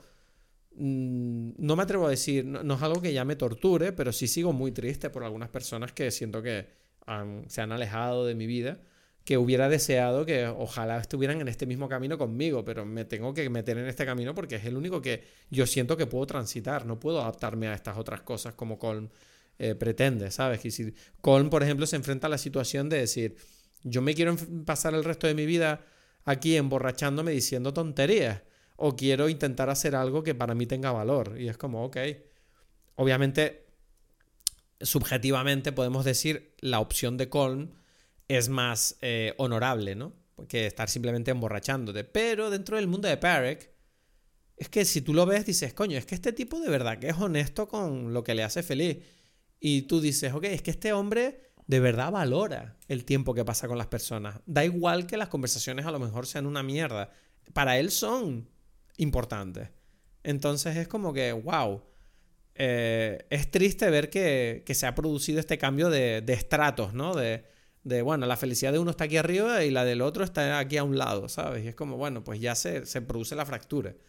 Y es muy triste ver que en, esta fractura, solo para terminar, en esta, esta fractura cuando se produce, es curioso que no, no se puede lidiar con ella si no es eh, teniendo que tomar la acción de, de rechazo. O sea, para mí hay una, hay una cosa ahí que, de verdad, lo dije al principio, ¿no? Eh, yo siento que el amor, cuando desaparece en, contra de tu voluntad, no es una cosa que tú puedas dejar marchar. Tienes que matarlo de alguna forma. Tienes que matarlo y sufrir haciéndolo. Eh, la única persona que, es capaz de dejar marchar el amor es la persona que deja de sentirlo, que en este caso para mí es Colm. Y yo creo que el proceso que vive que es como de verdad una cosa eh, muy no sé, una, lección de vida muy importante. Es decir, tú no, nunca, si, si, tú no matas ese amor que tú sientes por alguien que ya no te quiere, tú vas a sufrir toda tu vida, yo creo. Es lo que siento, por lo menos en, en mi vida. Ahí tienes que encontrar la forma de matarlo. De matarlo aunque te duela, ¿sabes? De hacer algo que, que a ti no, tú no quieres hacerlo, pero lo tienes que hacer para poder seguir adelante con tu vida y encontrar tu felicidad. Mm. Y siento que la película es básicamente esto. Ya, o sea, eh, es, interesante porque yo estoy como que 100% de acuerdo en, lo que tú dices, eh, a pesar de que yo lo veo de, de un punto, o sea, mi punto de vista es como totalmente distinto, ¿no? como por lo que te dije de que, de que mm, bueno, lo de matar, tal, o sea, es que, o sea, estoy, de verdad, me, me, parece como que demasiado acertado lo que tú dices con respecto a lo de matar el, el amor y tal. Em, y sin embargo, como que yo digo eso de que, de que todo hubiese sido distinto si simplemente como que uno entiende, o digo yo, el personaje de Pedrick entiende en su momento, es como que, bueno, todo tiene su fecha de caducidad y aquí, aquí llegó lo que llegó, ¿no? Y punto. Pero, eso pero yo creo que... Pero precisamente la, la tragedia es que con Parrick no puede entender eso hasta después de matar el amor. Por eso, pero eso es porque... La, la única forma de entender eso es cuando tú vives ese proceso. Claro, para mí no, ese es mi punto, pero ese soy yo. Esto, esto es como que meterme yo aquí en una película donde no estoy yo, ¿no? Y es eso de lo que tú dices es totalmente acertado. En mi caso es porque yo tengo como otra visión del mundo, no lo veo así, pero no, o sea, pero yo entiendo que yo soy el que, el que estoy como fuera de lugar aquí en, en, no, pero bueno, tú, es verdad que tienes una sensibilidad distinta, ¿sabes? Exacto, es como que cada cosa... eso es lo que, por eso digo, ¿no? Dime, dime. Eh, eso de, decir simplemente como que en mi, en mi forma de verlo es como que, bueno, entiendo que, que, que esto llegó hasta este punto y ya, ¿no? Ahora, hmm. Em, hay algo que me parece curioso porque lo mencionaste y que, y que dijiste eh, también cuando yo estuve allí en Tenerife, que, que, lo pensaba mucho viendo esta película. Y quizás si yo no hubiese estado en Tenerife antes de, de, de ver esta película, no lo hubiese entendido de, tan, de forma tan clara. Que es que es importante que es una isla. no, es como Eso te iba a decir. yo no lo Totalmente. Yo, lo entendí cuando estuve en Tenerife por lo que tú dices de entender lo que significan para ti las amistades de una isla. O sea, porque para mí, mm. y es algo que como que solamente llegué a entender ahora, cuando estando allí, y decir, bueno, es que uno...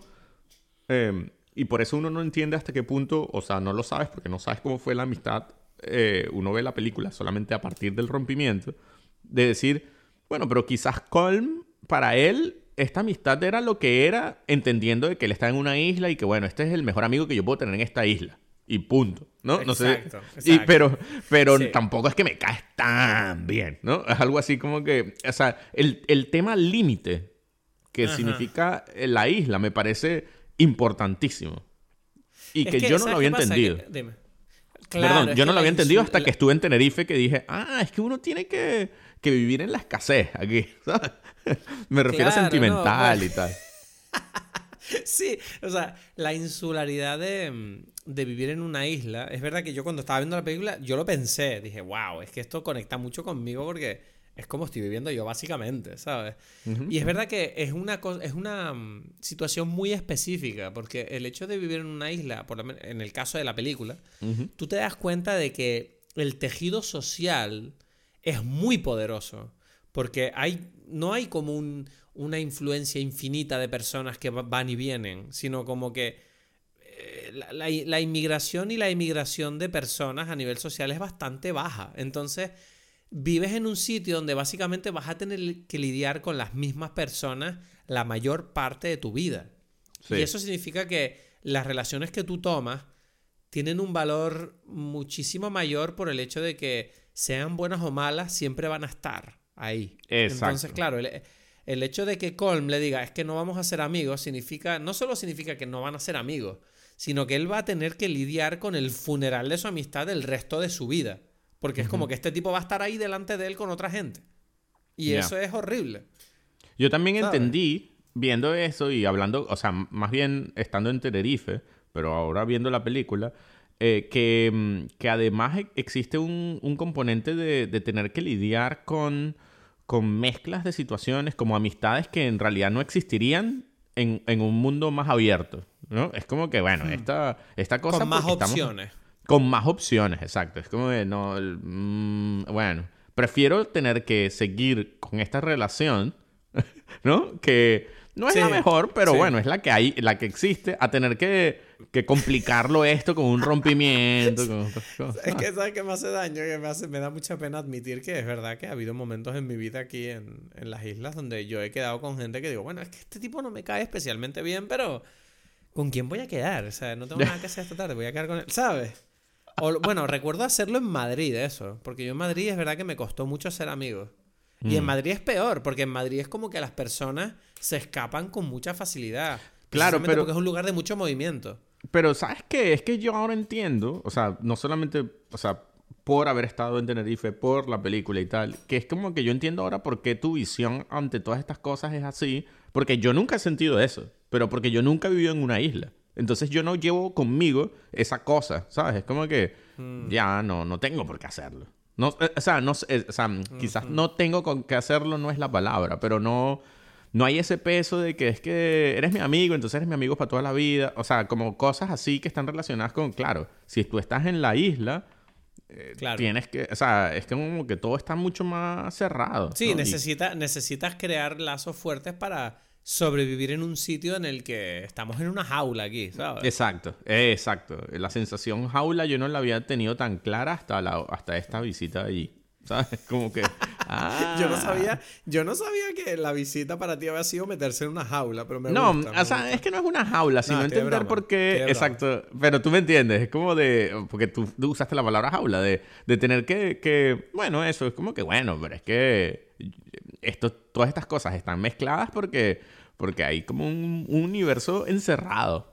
¿Sabes? Un universo que no está... pero, hay, pero hablemos de una cosa que yo siento que aquí estamos eh, tratando el tema de los problemas entre Colm y Parek desde un punto de vista como muy culpando mucho a, la isla y al hecho de que este hombre quiere ser un artista y demás y del intelecto, pero yo siento que también hay otro tema en esta película y es que yo siento, o sea, te pregunto, ¿tú crees que, o sea, qué pasa? Coleman en realidad tiene como tendencia suicida.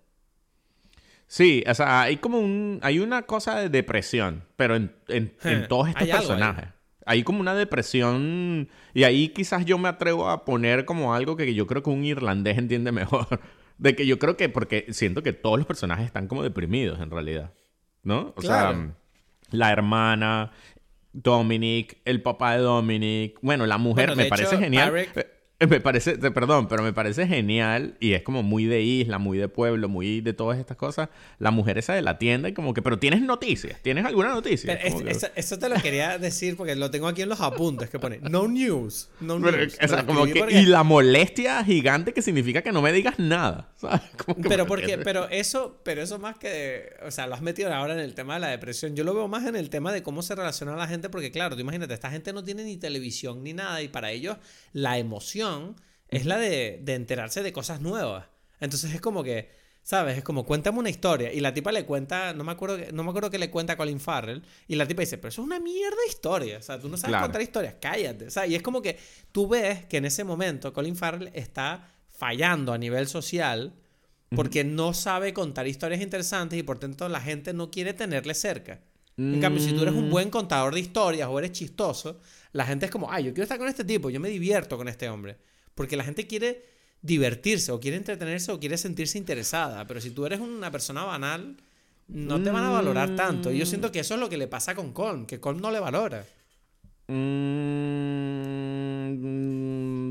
no sé, ahí, o sea, entiendo lo que dices, pero es que yo es que vuelvo a, un, a mi visión que es muy distinta a todo esto. O sea, es que para mí, tú recuerdas que, que hemos hablado ya en otras películas, por ejemplo en Drive My Car o en otras películas eh, eh, que, tú dices, bueno, es que esto me parece demasiado foráneo para mí que no entiendo, me parecen como curiosos. Para mí, más bien, esta película es la que es foránea. Donde, o sea, yo lo, yo lo entiendo porque los analizo, pero como si estoy analizando, como si soy como un antropólogo que ve como a los a los, burros ahí en su hábitat, ¿no? Y es como que, ah, mira, esta gente hace esto, qué raro, ¿no? ¿Sabes? es, que, a ti te falta, tú eres un poco parrot en el sentido de que siento que a veces te cuesta mucho empatizar con algo que no es tuyo. No, no, es que a mí me, yo me empatizo, pero sí, o sea, es que, es que porque curioso, porque las cosas que tú me estás diciendo, o sea, no, empatizo no es la palabra, yo lo entiendo perfectamente, pero no es la forma, o sea, si tú me pones a mí en esa ecuación, mi forma de actuar fuese siempre totalmente distinta, ¿no? Entonces, en este caso, la forma en que yo lo veo es eso de, de, que, por eso digo, como una especie de depresión, eh, depresión como social de todos allí, dentro de una vida que es como que ellos no terminan de aceptar como que es lo que es y ya. ¿No? Pero es una depresión que nace del hecho de que no hay nada que hacer. Y, y tú sabes que el peor enemigo de la mente es no, no tener el control de la misma y no sea, porque esta gente no es gente que tenga un control del mindfulness. O sea, son gente que cuando no tienen nada que hacer, sufren porque su cabeza, ¿sabes? Dicen, joder, me estoy aburriendo y no está siendo agradable. O sea, por eso, por eso. Pero de hecho, me llama la atención que en toda la película pareciera que nadie está haciendo ningún comentario sobre lo increíblemente precioso que es el lugar donde están. Claro. Por eso. no, lo valoran, ¿sabes? No, lo valoran porque están cegados por otras cosas. Entonces dices, bueno, si ellos fueran más conscientes del entorno y vivieran más en el momento, a lo mejor se darían cuenta de que viven privilegiadamente en un lugar no solo bonito, sino que además está a resguardo de la guerra. Que recordemos que está esta película ambientada en el momento de la guerra civil eh, irlandesa, que yo no tengo mucho conocimiento de la misma, pero sí siento que durante la película da la impresión, ¿sabes? Como que la guerra que está sufriendo con, con Parek es un reflejo de lo que está ocurriendo en, el, en, la, en la isla principal. Porque tú ves que la guerra vive el mismo proceso. Al final de la película es cuando la guerra ya va acabando y tú ves que acaba la guerra de ellos también, ¿sabes? A mí me entró la duda al final de la película si, si habían vuelto a ser amigos por la forma en que se tratan, pero me di cuenta que no, que es un tema irlandés de, bueno, te trato normal, pero en realidad no ya no somos amigos. Se acabó. Claro, claro, claro, claro. Sí, em, no, por eso es que a mí me, a mí me, me, gustó mucho, otra vez, independientemente de, la capacidad de simpatizar o no con la situación, porque hmm. está muy claro, o sea, independientemente de que yo actúe así o de otra forma, para mí está muy claro eh, lo, que, lo que está diciendo esta película y, la forma en, que, hmm. en que estas personas actúan por su contexto. O sea, a mí me parece como que muy genial la forma en que está representado, eh, o sea, las dinámicas de cómo lo individual está informado por lo social, en este caso. Es como que, bueno, la forma en que esta, forma, esta gente demuestra su, su amistad es en estas formas y que todo el mundo entiende, ¿no? Y, y, por eso todo el mundo dice, pero tienen una pelea, tienen una pelea, o sea, es como que, eh, eh, a mí me parece que está muy bien construido como que la, el entorno donde sucede lo que sucede, ¿no? Eh, como que la... Me parece como que muy bien representado el hecho de que siempre a las dos lo llaman, suenan las campanas y, y van a buscarlo para tomarse la cerveza, ¿no? Eso... Sí, de hecho, es, una forma maravillosa como, o sea, es increíble cómo empieza la película, porque tú no sabes quién es nadie, pero ya tienes la impresión de, ah, ok, estamos en la rutina de este hombre, ya. Y, y aquí está pasando algo en esta rutina, que es raro, sin conocerla ya sabemos que es raro. Y eso, la, la, película lo hace muy bien cuando hace eso, porque después eso va a repetirse de distintas formas, ¿no? O sea, la primera vez fue la primera risa, no sé, eh, carcajada que lancé, fue cuando él dice como que, bueno, no sé, para te, te estoy llamando para, para, para tomarnos una cerveza, ¿no? Porque son las dos y suena como que la campana, ¡ting, ¿no? Es como que, wow, o sea, el colmo de la rutina, ¿no? Es como que, genial.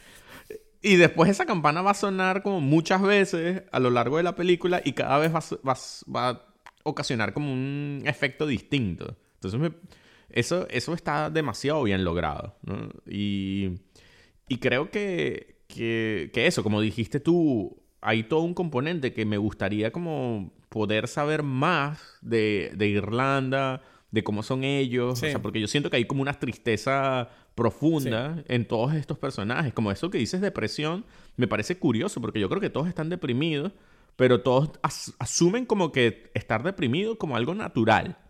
Esa es la sensación sí, porque de, hecho, de hecho Parrek lo dice, dice, bueno, pues eh, eh, ella, la hermana le dice, bueno, igual tiene una depresión. Y él le contesta como, bueno, todos estamos deprimidos, que haga como el resto y lo empuja para abajo y sigue para adelante, porque no, queda, puta otra. Exacto.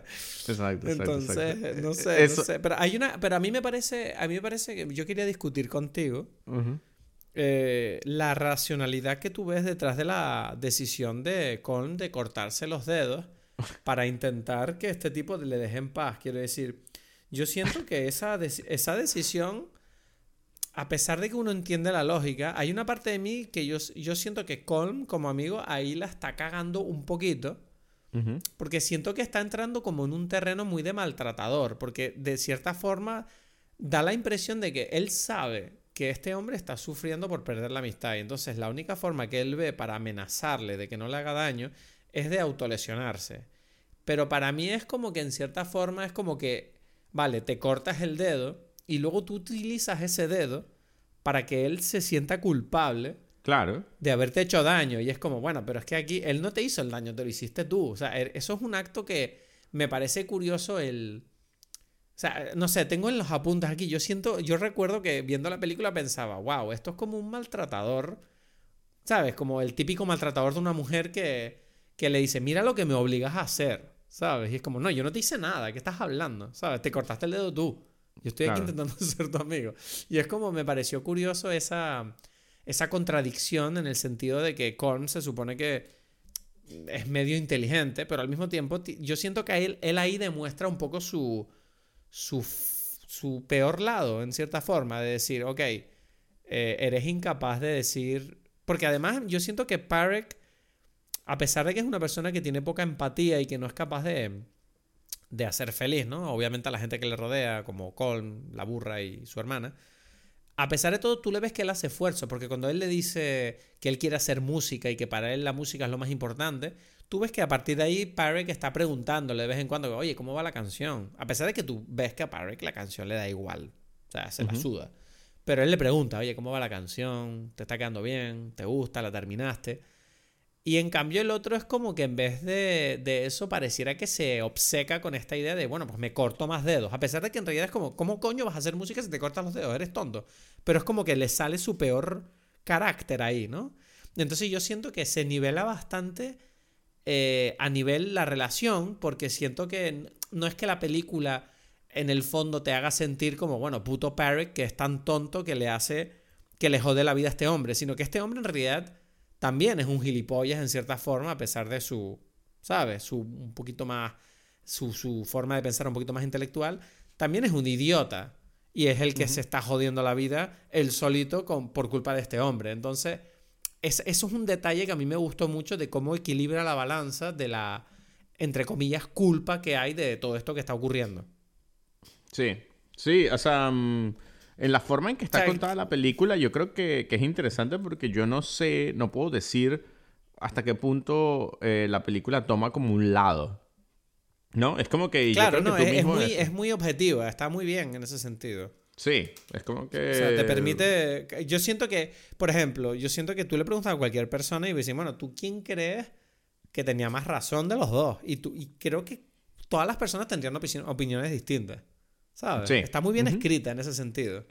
Sí, sí, sí, totalmente. O sea, yo creo que no, no es fácil decir cuál se supone que es el... No sé, bueno, la película está un poco más del lado del Colin Farrell. O sea, me refiero, el protagonista es él, ¿no? Eh, pero pero no está claro que todo lo que él hace está bien. ¿tú sientes, que, ¿Tú sientes que está más del lado del Colin Farrell? No, porque yo no, no, no, me está más del lado de Colm. Eh, o sea, la, mm, sí, o sea, no, me refiero que, o sea, lo que quise decir con estar del lado es que... La simpatía. exacto, el protagonista es, es, Patrick. O sea, es el, es el protagonista, porque uno está viendo todo desde su punto de vista. Ahora, sí. a veces uno entiende por qué Colm hace lo que hace. Eso es lo que quiero, o sea, no, no, o sea, es, como dices, está muy bien equilibrada y muy bien hecha, ¿no? Porque es una película que habla más bien de la amistad que de una forma de amistad, ¿no? Sí, no, pero yo, te lo decía porque yo de verdad que yo sentía viendo la película como en plan, coño, Parry, déjalo en paz, ¿no ves que el tipo te lo dijo en serio, ¿sabes? Y es como que no aprende. Pero hasta qué punto era eso porque te daba como ya pena con Patrick, como que sigan, o sea, como que tú no quieres que sigan pasando cosas, es como que Patrick, ya, déjalo así para...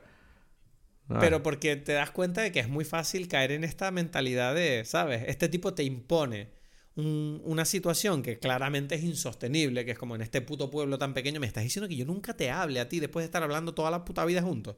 O sea, eso es una locura. Y encima te vas a autolesionar y me vas a echar a mí la culpa de no tener más dedos. Pero qué tontería es esta, ¿sabes? Pero es muy fácil caer en esta idea de, coño, pero que no lo hagas, que se va a cortar un dedo. Entonces es como, ¿sabes? es, muy, me encanta lo bien lo bien hilada que esto, que, lo bien hilado que está el guion, porque te hace realmente preguntarte como, wow, ¿cómo, cómo estos personajes tienen que lidiar con esto y, y ninguna acción de la película te parece, bueno, todas las, todas las acciones son bastante extremas, pero no son, no sé, no, hay un punto donde tú digas, esto es ilógico. No, dentro de la película, aunque sea absurdo y sea loco, tiene una lógica dentro de la historia, ¿sabes? Y eso me parece una, me parece una línea tan fina de navegar que, que Martin McDonough me parece maravilloso lo, el talento que tiene para presentarte esta historia que, que además es una cosa que él dice, que yo siento que esta película, una de las grandes cualidades que tiene, es que es muy fácil de volver a ver, ¿sabes? Es como, yo tengo ganas de volverla a ver esta noche. La vi ayer y la, la, volvería a ver tranquilamente. Sí, sí, sí, entiendo, entiendo. Sí, sí. Ahora, te pregunto una cosa, porque siento que no, o sea, si no lo, si no lo saco así a relucir, no lo vamos a hablar. Es como que, ¿qué piensas tú de, mm, bueno, el nombre? Y, o sea, porque el nombre te, te obliga, en cierta forma, a hablar del personaje de la, de la vieja. De la vieja. Sí. Que, o sea, no sé. O sea, solamente porque digo como que siento que es suficientemente importante como para, para no sé, para decir algo, ¿no? Tú, vale, el tema, a ver, el tema de los nombres, hay una cosa que yo me di cuenta con esta película, que parece como que Martin McDonald tiene algo con los lugares. ¿no? Porque es como que sus películas siempre se refieren a los lugares donde transcurre la historia. Escondidos en Brujas, eh, Billboard Outside of Ebbing, Missouri, The Banshees of Inisherin. Eh, la única que no lo hace es Seven Psychopaths, pero bueno, y no sé cuál es la otra, hay alguna más por ahí que se me está olvidando. Pero, pero como que a él le... Bueno, no sé, pero la cuestión es que Martin McDonagh se nota que a él le parece importante el lugar eh, dentro de la historia, ¿sabes? Es como, esta, esta, esta historia no, no habría ocurrido de la misma forma en otro sitio. Y el nombre, claro, el personaje de la vieja, que el personaje de la vieja es el, que a mí me parecía como más, No sabía muy bien dónde ubicarlo, porque yo al principio pensaba que era como un simple chiste, pero tú ves que en realidad luego, claro, yo lo, lo, de los Banshees no lo supe en el momento de ver la película, lo supe después porque lo investigué un poco. Y mm, y claro, la vieja esta hace como una premonición durante la película, ¿no? Ella dice como que va a haber... Ella, ella dice que, van a morir X personas, que al final resultan ser Dominic y, no me acuerdo quién más, eh, algo más. Y pareciera que ella como que está ahí como, no sé, es como la observadora de todo lo que ocurre en el pueblo. Ahora, su rol dentro de la historia mm, no lo tengo claro del todo. Quiero decir, ¿tú tienes la sensación de que esta película podría ser distinta si ella no está, porque no, tengo la impresión, o sea, igual es mi falta de cultura irlandesa aquí la que está un poco perdido y no, no, me, no, me, causó tanto impacto. ¿Qué opinas tú de esto? De... No, o sea, es que, es que creo que es curioso porque es lo que yo digo, yo siento que, que nosotros estamos como que... En cierta forma como poniéndole tanto de nosotros, y eso es lo que hace el mejor arte, que, que, bueno, que estamos dejando a un lado muchas cosas allí. Y, y, yo no puedo decir mucho más porque, por lo mismo, porque no, no tengo como suficiente conexión con la, con la cultura irlandesa. Pero bueno, está claro que hay como una idea de la pelea entre hermanos, ¿no? De, de la mm. guerra civil, ¿no? De, que es como que en Irlanda un tema importante. Y otra vez culturalmente está como el, la Banshee esta, ¿no? La vieja que que bueno, la, no sé, la hermana no quiere, pero sin embargo habla con ella eh, y él se esconde, o sea, ¿qué significa que él se esconde? Que la gente se le quiere esconder y, y que, que, bueno, tiene la conversación con, o sea, que ella la está llamando a, a, la, a, la, a la hermana y la hermana se va, ¿no? Es como que, mira, no, no quiero nada contigo. Eh, no sé, o sea, es como que algo que yo sé que tiene un componente allí, pero que no, no termino de, juntar y que quería simplemente yo siento que comentar. A mí, la, a mí la impresión que me da es que la, la, vieja, en cierta forma, personifica un poco al espectador en la película. Es como este observador que, que está como, no sé, mm, retratando la, la situación, ¿no? Más allá de los puntos de vista que nos ofrece la película, que son los de Parrick mayormente y, y Colm. Es como, claro. ¿sabes? Te, te, permite salir un poco de esos dos personajes y, ver un poco el conflicto desde un punto de vista más neutral. Pero. Me gusta, me gusta eso que dices, porque siento que, que, mm, que, curiosamente, o sea, me parece como una genialidad lo que tú estás diciendo. De verdad. ¿Por qué? Porque yo creo que tiene demasiado no sé cómo llevar este cumplido. Es como que me parece de verdad que tiene demasiado sentido eh, a un nivel muy genial porque creo que eso explica como que mucho como que quizás lo que son las brujas, lo que son como todos estos, estos personajes así en todas estas historias o en, o en la historia de, de la humanidad. Que creo que es que son personajes que siempre están fuera del, del, contexto, entonces lo ven todo más claro. Entonces es como que para ella es como que, mira, aquí va a terminar uno muerto, ¿sabes? Eh, y es como que, wow, premonición. Porque claro, toda esta gente del pueblo, ¿sabes? Como que Están metidos todos. ¿Pero qué? ¿Peleaste con él? ¿Qué le dijiste? ¿Estabas borracho cuando le dijiste? En, discutiendo tonterías, cuando esta mujer muy claramente lo vio muy claro desde afuera, ¿no? Pero, pero es que, claro, aquí estamos entrando en el tema de, de, lo que te decía, que es que en el conflicto que hay entre estos dos personajes en la película, no solamente estamos lidiando con las emociones que sufren ellos, sino también todas las consecuencias que eso produce en la gente que les rodea. Y en este caso, por ejemplo, me parece interesante nombrar, pues, tanto al policía, ¿no? Que es el padre de Dominic, que también se involucra un poco en el tema, pero sobre todo el cura, el cura. El cura es genial. El cura es excelente. O sea, es Yo no sé dónde coño sacó a Yo no sé lo que me reí con las confesiones del cura. O sea, con las confesiones que suceden ahí en la película. Es maravilloso. El cura mandándola a la mierda diciendo, pero que... Pues sí que es excelente. Las escenas del cura. Yo tengo aquí escrito en los apuntes el cura en mayúscula. El cura. El cura. increíble. Y, los y bueno, en general es que quiero decir, los diálogos de la película, ¿sabes? Esta, esta sencillez de hacer comedia con, con, la, con, la, con lo obvio. Es como, es, todo es obvio, ¿sabes? Es como la obviedad de... Y pero la comedia, pero es muy, muy, o sea, para mí hay como una musicalidad, por supuesto que, que, claro, los personajes tienen una, o sea, por ser irlandeses, tienen una forma ya de hablar especial, pero que independientemente de eso, o sea, porque hay como una historia muy, clas o sea, literaria, en el, en el mundo irlandés, ¿no? Como que son como muy... Eh, no sé, que la literatura es importante allí y yo creo que es por la forma de hablar, ¿no? Que, que, que invita a como a una especie de musicalidad mezclada con esta depresión que pareciera que todos tienen, o sea, que junta a a una... Mm, o sea, que se, se juntan como, como ingredientes de un cóctel ahí maravilloso, pues, ¿no? A mí me gusta mucho el, el tema de, de, que esta película representa una sociedad tan distinta a la mía, porque siento que ayuda muchísimo a la hora de evadirte y conectar con los personajes porque todo es nuevo, ¿sabes? No hay nada que te aburra. Quiero decir, la forma en que hablan y se comportan la forma en que se visten, que a mí me parecía una cosa... Yo estaba viendo la película y pensaba, qué bien viste esta gente. Son de campo y visten mejor que yo, ¿sabes? Es una cosa loca, ¿sabes? Y, y, eso yo creo que ayuda muchísimo, quiero decir, más que alienarte, ¿no? Y hacerte sentir como no entiendo lo que está pasando, es al contrario, porque como todo está nuevo, todo te está llamando la atención y yo siento que hace que tu, tu conexión se haga más fuerte con el sitio. A medida que vas pillando, está, es cierto que hay algunas expresiones o algunas cosas que a lo mejor se nos pueden escapar, ¿no? O no podemos entenderlas del todo. Pero, y la comedia se ve obviamente maximizada, ¿no? Por todo esto, porque todo te parece como demasiado curioso. Más allá de esto, a mí me gustaría nombrar simplemente el hecho de que me parece increíble la fotografía de la película.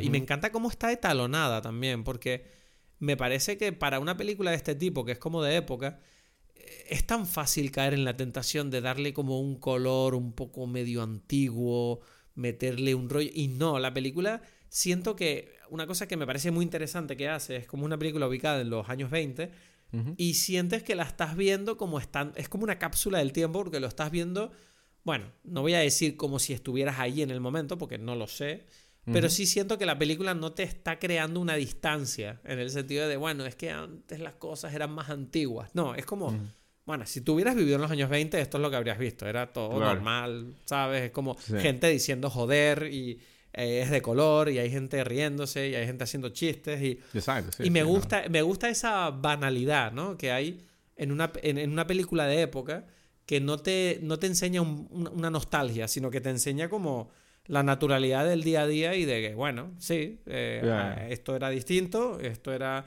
más especial para en estos casos pero no significa que mejor eh, ni peor, sino, mira, esto es lo que había. Y te puedes imaginar viviendo en esa época también, ¿sabes? Eso me encanta. A mí me parece, sí, sí, eso que tú dices es, así y está muy bien. Y me parece curioso que el director de fotografía es un director de fotografía que yo no sé hasta qué punto, o sea, eh, bueno, muchas de las películas de Marvel, Eternals, Captain Marvel, Doctor Strange, Age of Ultron, que me parece horrible como, como visualmente, ¿no? Por ejemplo.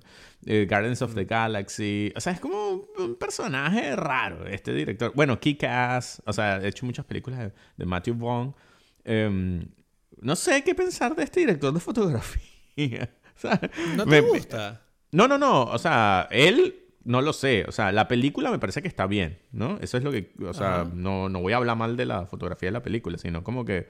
Por, porque me puse a ver, porque... No sé, la película me parece que está muy bien, como competentemente fotografiada, ¿no? Y creo que tienes tota-, toda la razón en lo que tú estás diciendo también de, de que está muy bien. Es más, yo... Yo cuando veía la película, yo pensaba, pero esto es actual. O sea, al pensar, o sea, eh, eh, relativamente pronto uno sabe. No te dicen en qué época es hasta que no ves el calendario. Exacto. yo pensaba, es verdad que había un momento donde yo pensaba, pero esto que es un pueblo perdido en la mano de Dios que es ahora. y eso me parece increíble que haya un momento donde tienes esa duda. De decir, vale, podría ser ahora esto. Exacto, exacto, exacto, exacto. Y por eso me parece que, que, que, es muy acertado lo que dices. Y, eh, y creo que tiene todo el sentido del mundo que sea así me llama la atención es eso de que, de que no sé hasta qué punto es más bien porque el director es muy bueno a, que, a que este tipo como director de fotografía, bueno, todo director de fotografía es un profesional y hará su trabajo lo mejor posible, pero, pero como que las otras películas, pocas de las otras me parecen como que, que tienen como la fotografía que yo digo, ejemplo a seguir, ¿no? Esto otra vez, no es... La película me parece que está bien, ¿no? O sea, la pregunta es ¿Cómo, ¿Cómo, es este tipo? ¿no? Me parece, ahora es algo mío, ¿no? a mí me parece, te digo, a mí me llamó mucho la atención lo bonitas que eran las imágenes y lo bien filmado que está. Sí. A mí me parece que el trabajo es espectacular. Sí, sí, no, a mí me gusta mucho también cómo está, o sea, pero claro, es como que el sitio es espectacular, ¿sabes? Es como que, y se, se ayuda como que todo el contexto, ¿no? Sí, pero se puede grabar mal un sitio, ¿eh? te lo digo porque he visto, por ejemplo, Almodóvar, Almodóvar grabó en Lanzarote. Yo no siento que Lanzarote esté bonita en esa película. No sé. Lo que pasa es que no es, no es la Lanzarote que tú conoces o no es la Lanzarote que uno conoce. Bueno, puede ser, puede ser. Tienes razón, tienes razón. Pero no, pero yo siento que cuando tú filmas algo como Banshees of Inisherin, da igual que tú conozcas esa isla o no. Ya, sí, sí. Que por cierto, una cosa, una cosa curiosa que te iba a decir. Eh, la, actriz de la hermana, Kerry Condon, tú sabes que ella conoce al director Martin McDonagh desde que tiene ella 17 años o así. Okay. No, no Porque ella empezó a trabajar ella empezó a, ella su primer papel creo que fue en una obra de teatro que se llama eh, The Lieutenant of Inishmore, que es la isla original que se utilizaron para inspirarse para llamarla Inisherin, ah. que bueno, la isla de Bueno, es que son varias, es que, es que bueno, es que no sé si viste que hay como, él, él había hecho una obra de teatro, una trilogía de, de, de, de obras de teatro en una, un grupo de islas que todas se llaman Inishmore, Inishiman, Inisha, ¿sabes? Sí. Entonces es como pero que... Pero no existe, es como una, una mezcla de las tres. Claro, claro. tengo entendido. exacto. Porque, porque en principio iba a ser como la, la, última obra que nunca hizo de esa trilogía. Pero te digo una cosa. Eh, este viaje que tenemos tú y yo pendiente, viendo esta película, yo pensaba, es que este es el viaje que yo quiero hacer. Yo te dije, yo te dije que ese era el viaje que yo también. Ya, ya lo sé, lo sé, lo sé. Tenías toda la razón. Yo creo que ya ha quedado decidido para mí, viendo esta película, que este es el viaje que tenemos que hacer y este es el tipo de paisajes que tenemos que ver en ese viaje. es como, igual, igual tenemos que irnos a Inishmore, tú y yo, y bebernos unas guinness ahí en un pub. y ver si nuestra amistad sobrevive a ese tipo de aislamiento. Una locura ese, ese. ¿No? Uf, puede ser. yo tengo ganas ya, o sea que yo... A mí lo que me jode es que el cabrón de Marty McDonough con sus películas siempre le da mucha publicidad a los lugares igual que Brujas, de repente el turismo explotó con la película, pues me da miedo que pase lo mismo con Inishmore. Pero bueno, lo vamos a intentar. Yo creo que si nos damos prisa, todavía no hay mucha gente que la haya visto. Bueno, hagamos eso. Pues. Nada, este. Magnífico. Oye, te digo una. Recomendaciones. Ok, yo te voy a decir la mía, porque la mía es algo que yo creo que ya he recomendado, pero tengo que volver a recomendar. O sea, porque para mí hay como películas sobre amistades y tal que son interesantes y hay una que pega con el mundo este británico em, que yo ya te he dicho muchas veces que me encanta, ¿no? Que es With Nail and I. ¿Cómo? With Nail and I. No, no sabes cuál es. With Nail and I es una película de 1987 donde son dos son una pareja de actores eh, mm, bueno eh, que, sin éxito, ¿no? Eh, de Londres, que, están, que son unos borrachos en realidad, se la pasan borrachos todo el día y están buscando cómo conseguir el alcohol y cómo, o sea, es como una gente que está viviendo como que con lo mínimo, ¿no? Y, pero son, uff, es como una comedia genial. sí, es una comedia me parece igual como... que las de Martin McDonagh.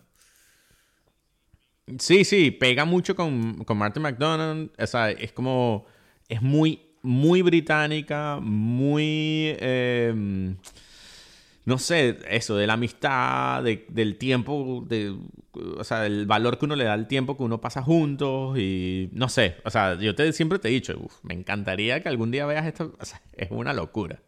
y de verdad, es una película que yo no sé por qué, yo cuando la vi dije, esto no sé, es algo que no tiene ningún tipo de... O sea, creo que en su superficialidad es genial. ¿Sabes? Porque es como que tiene demasiada resonancia. Bueno, yo creo que tengo que verla porque, bueno, tú sabes que yo me he visto varias películas que tú me has recomendado. Me vi Deep Cover, que me encantó. Uf, sí, sí, y eh, yo tengo clara la, recomendación que tengo para este episodio, porque también es una película que conecta bastante con esta. Paddleton. Ah, ajá. Paddleton. Esa película yo la, recomendé en el Instagram de Dime Pelis cuando la vi porque me parece precisamente una película, es una comedia negra también, sobre la historia de dos amigos que, tienen bastantes eh, pocas habilidades sociales y son como muy amigos. y, bueno, esto es la premisa de la película, no es ningún spoiler, pero a uno de ellos le, le, sobre, le aparece una enfermedad y entonces es como toda la película es la historia de cómo ambos lidian con esta nueva situación ante la idea de que uno de los dos vaya a, morir. Y, es una comedia con Mark Duplass y el otro no me acuerdo quién es ahora mismo, creo que es Rey Romano. Rey Romano. Rey Romano, Rey Romano.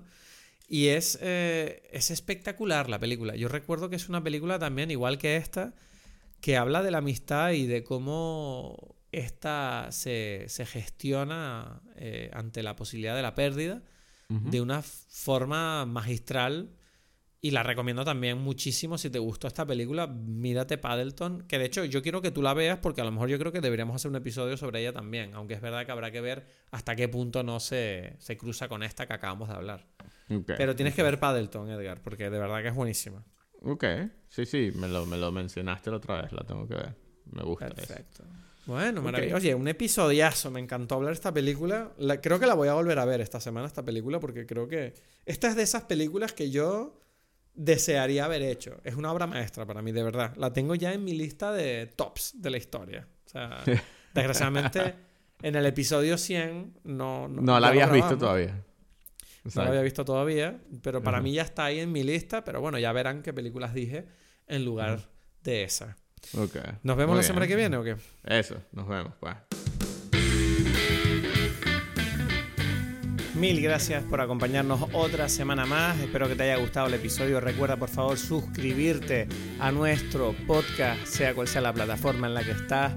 Y nada más, te deseo una semana genial, un feliz comienzo de año. Nos vemos la semana que viene aquí en Dime Peli.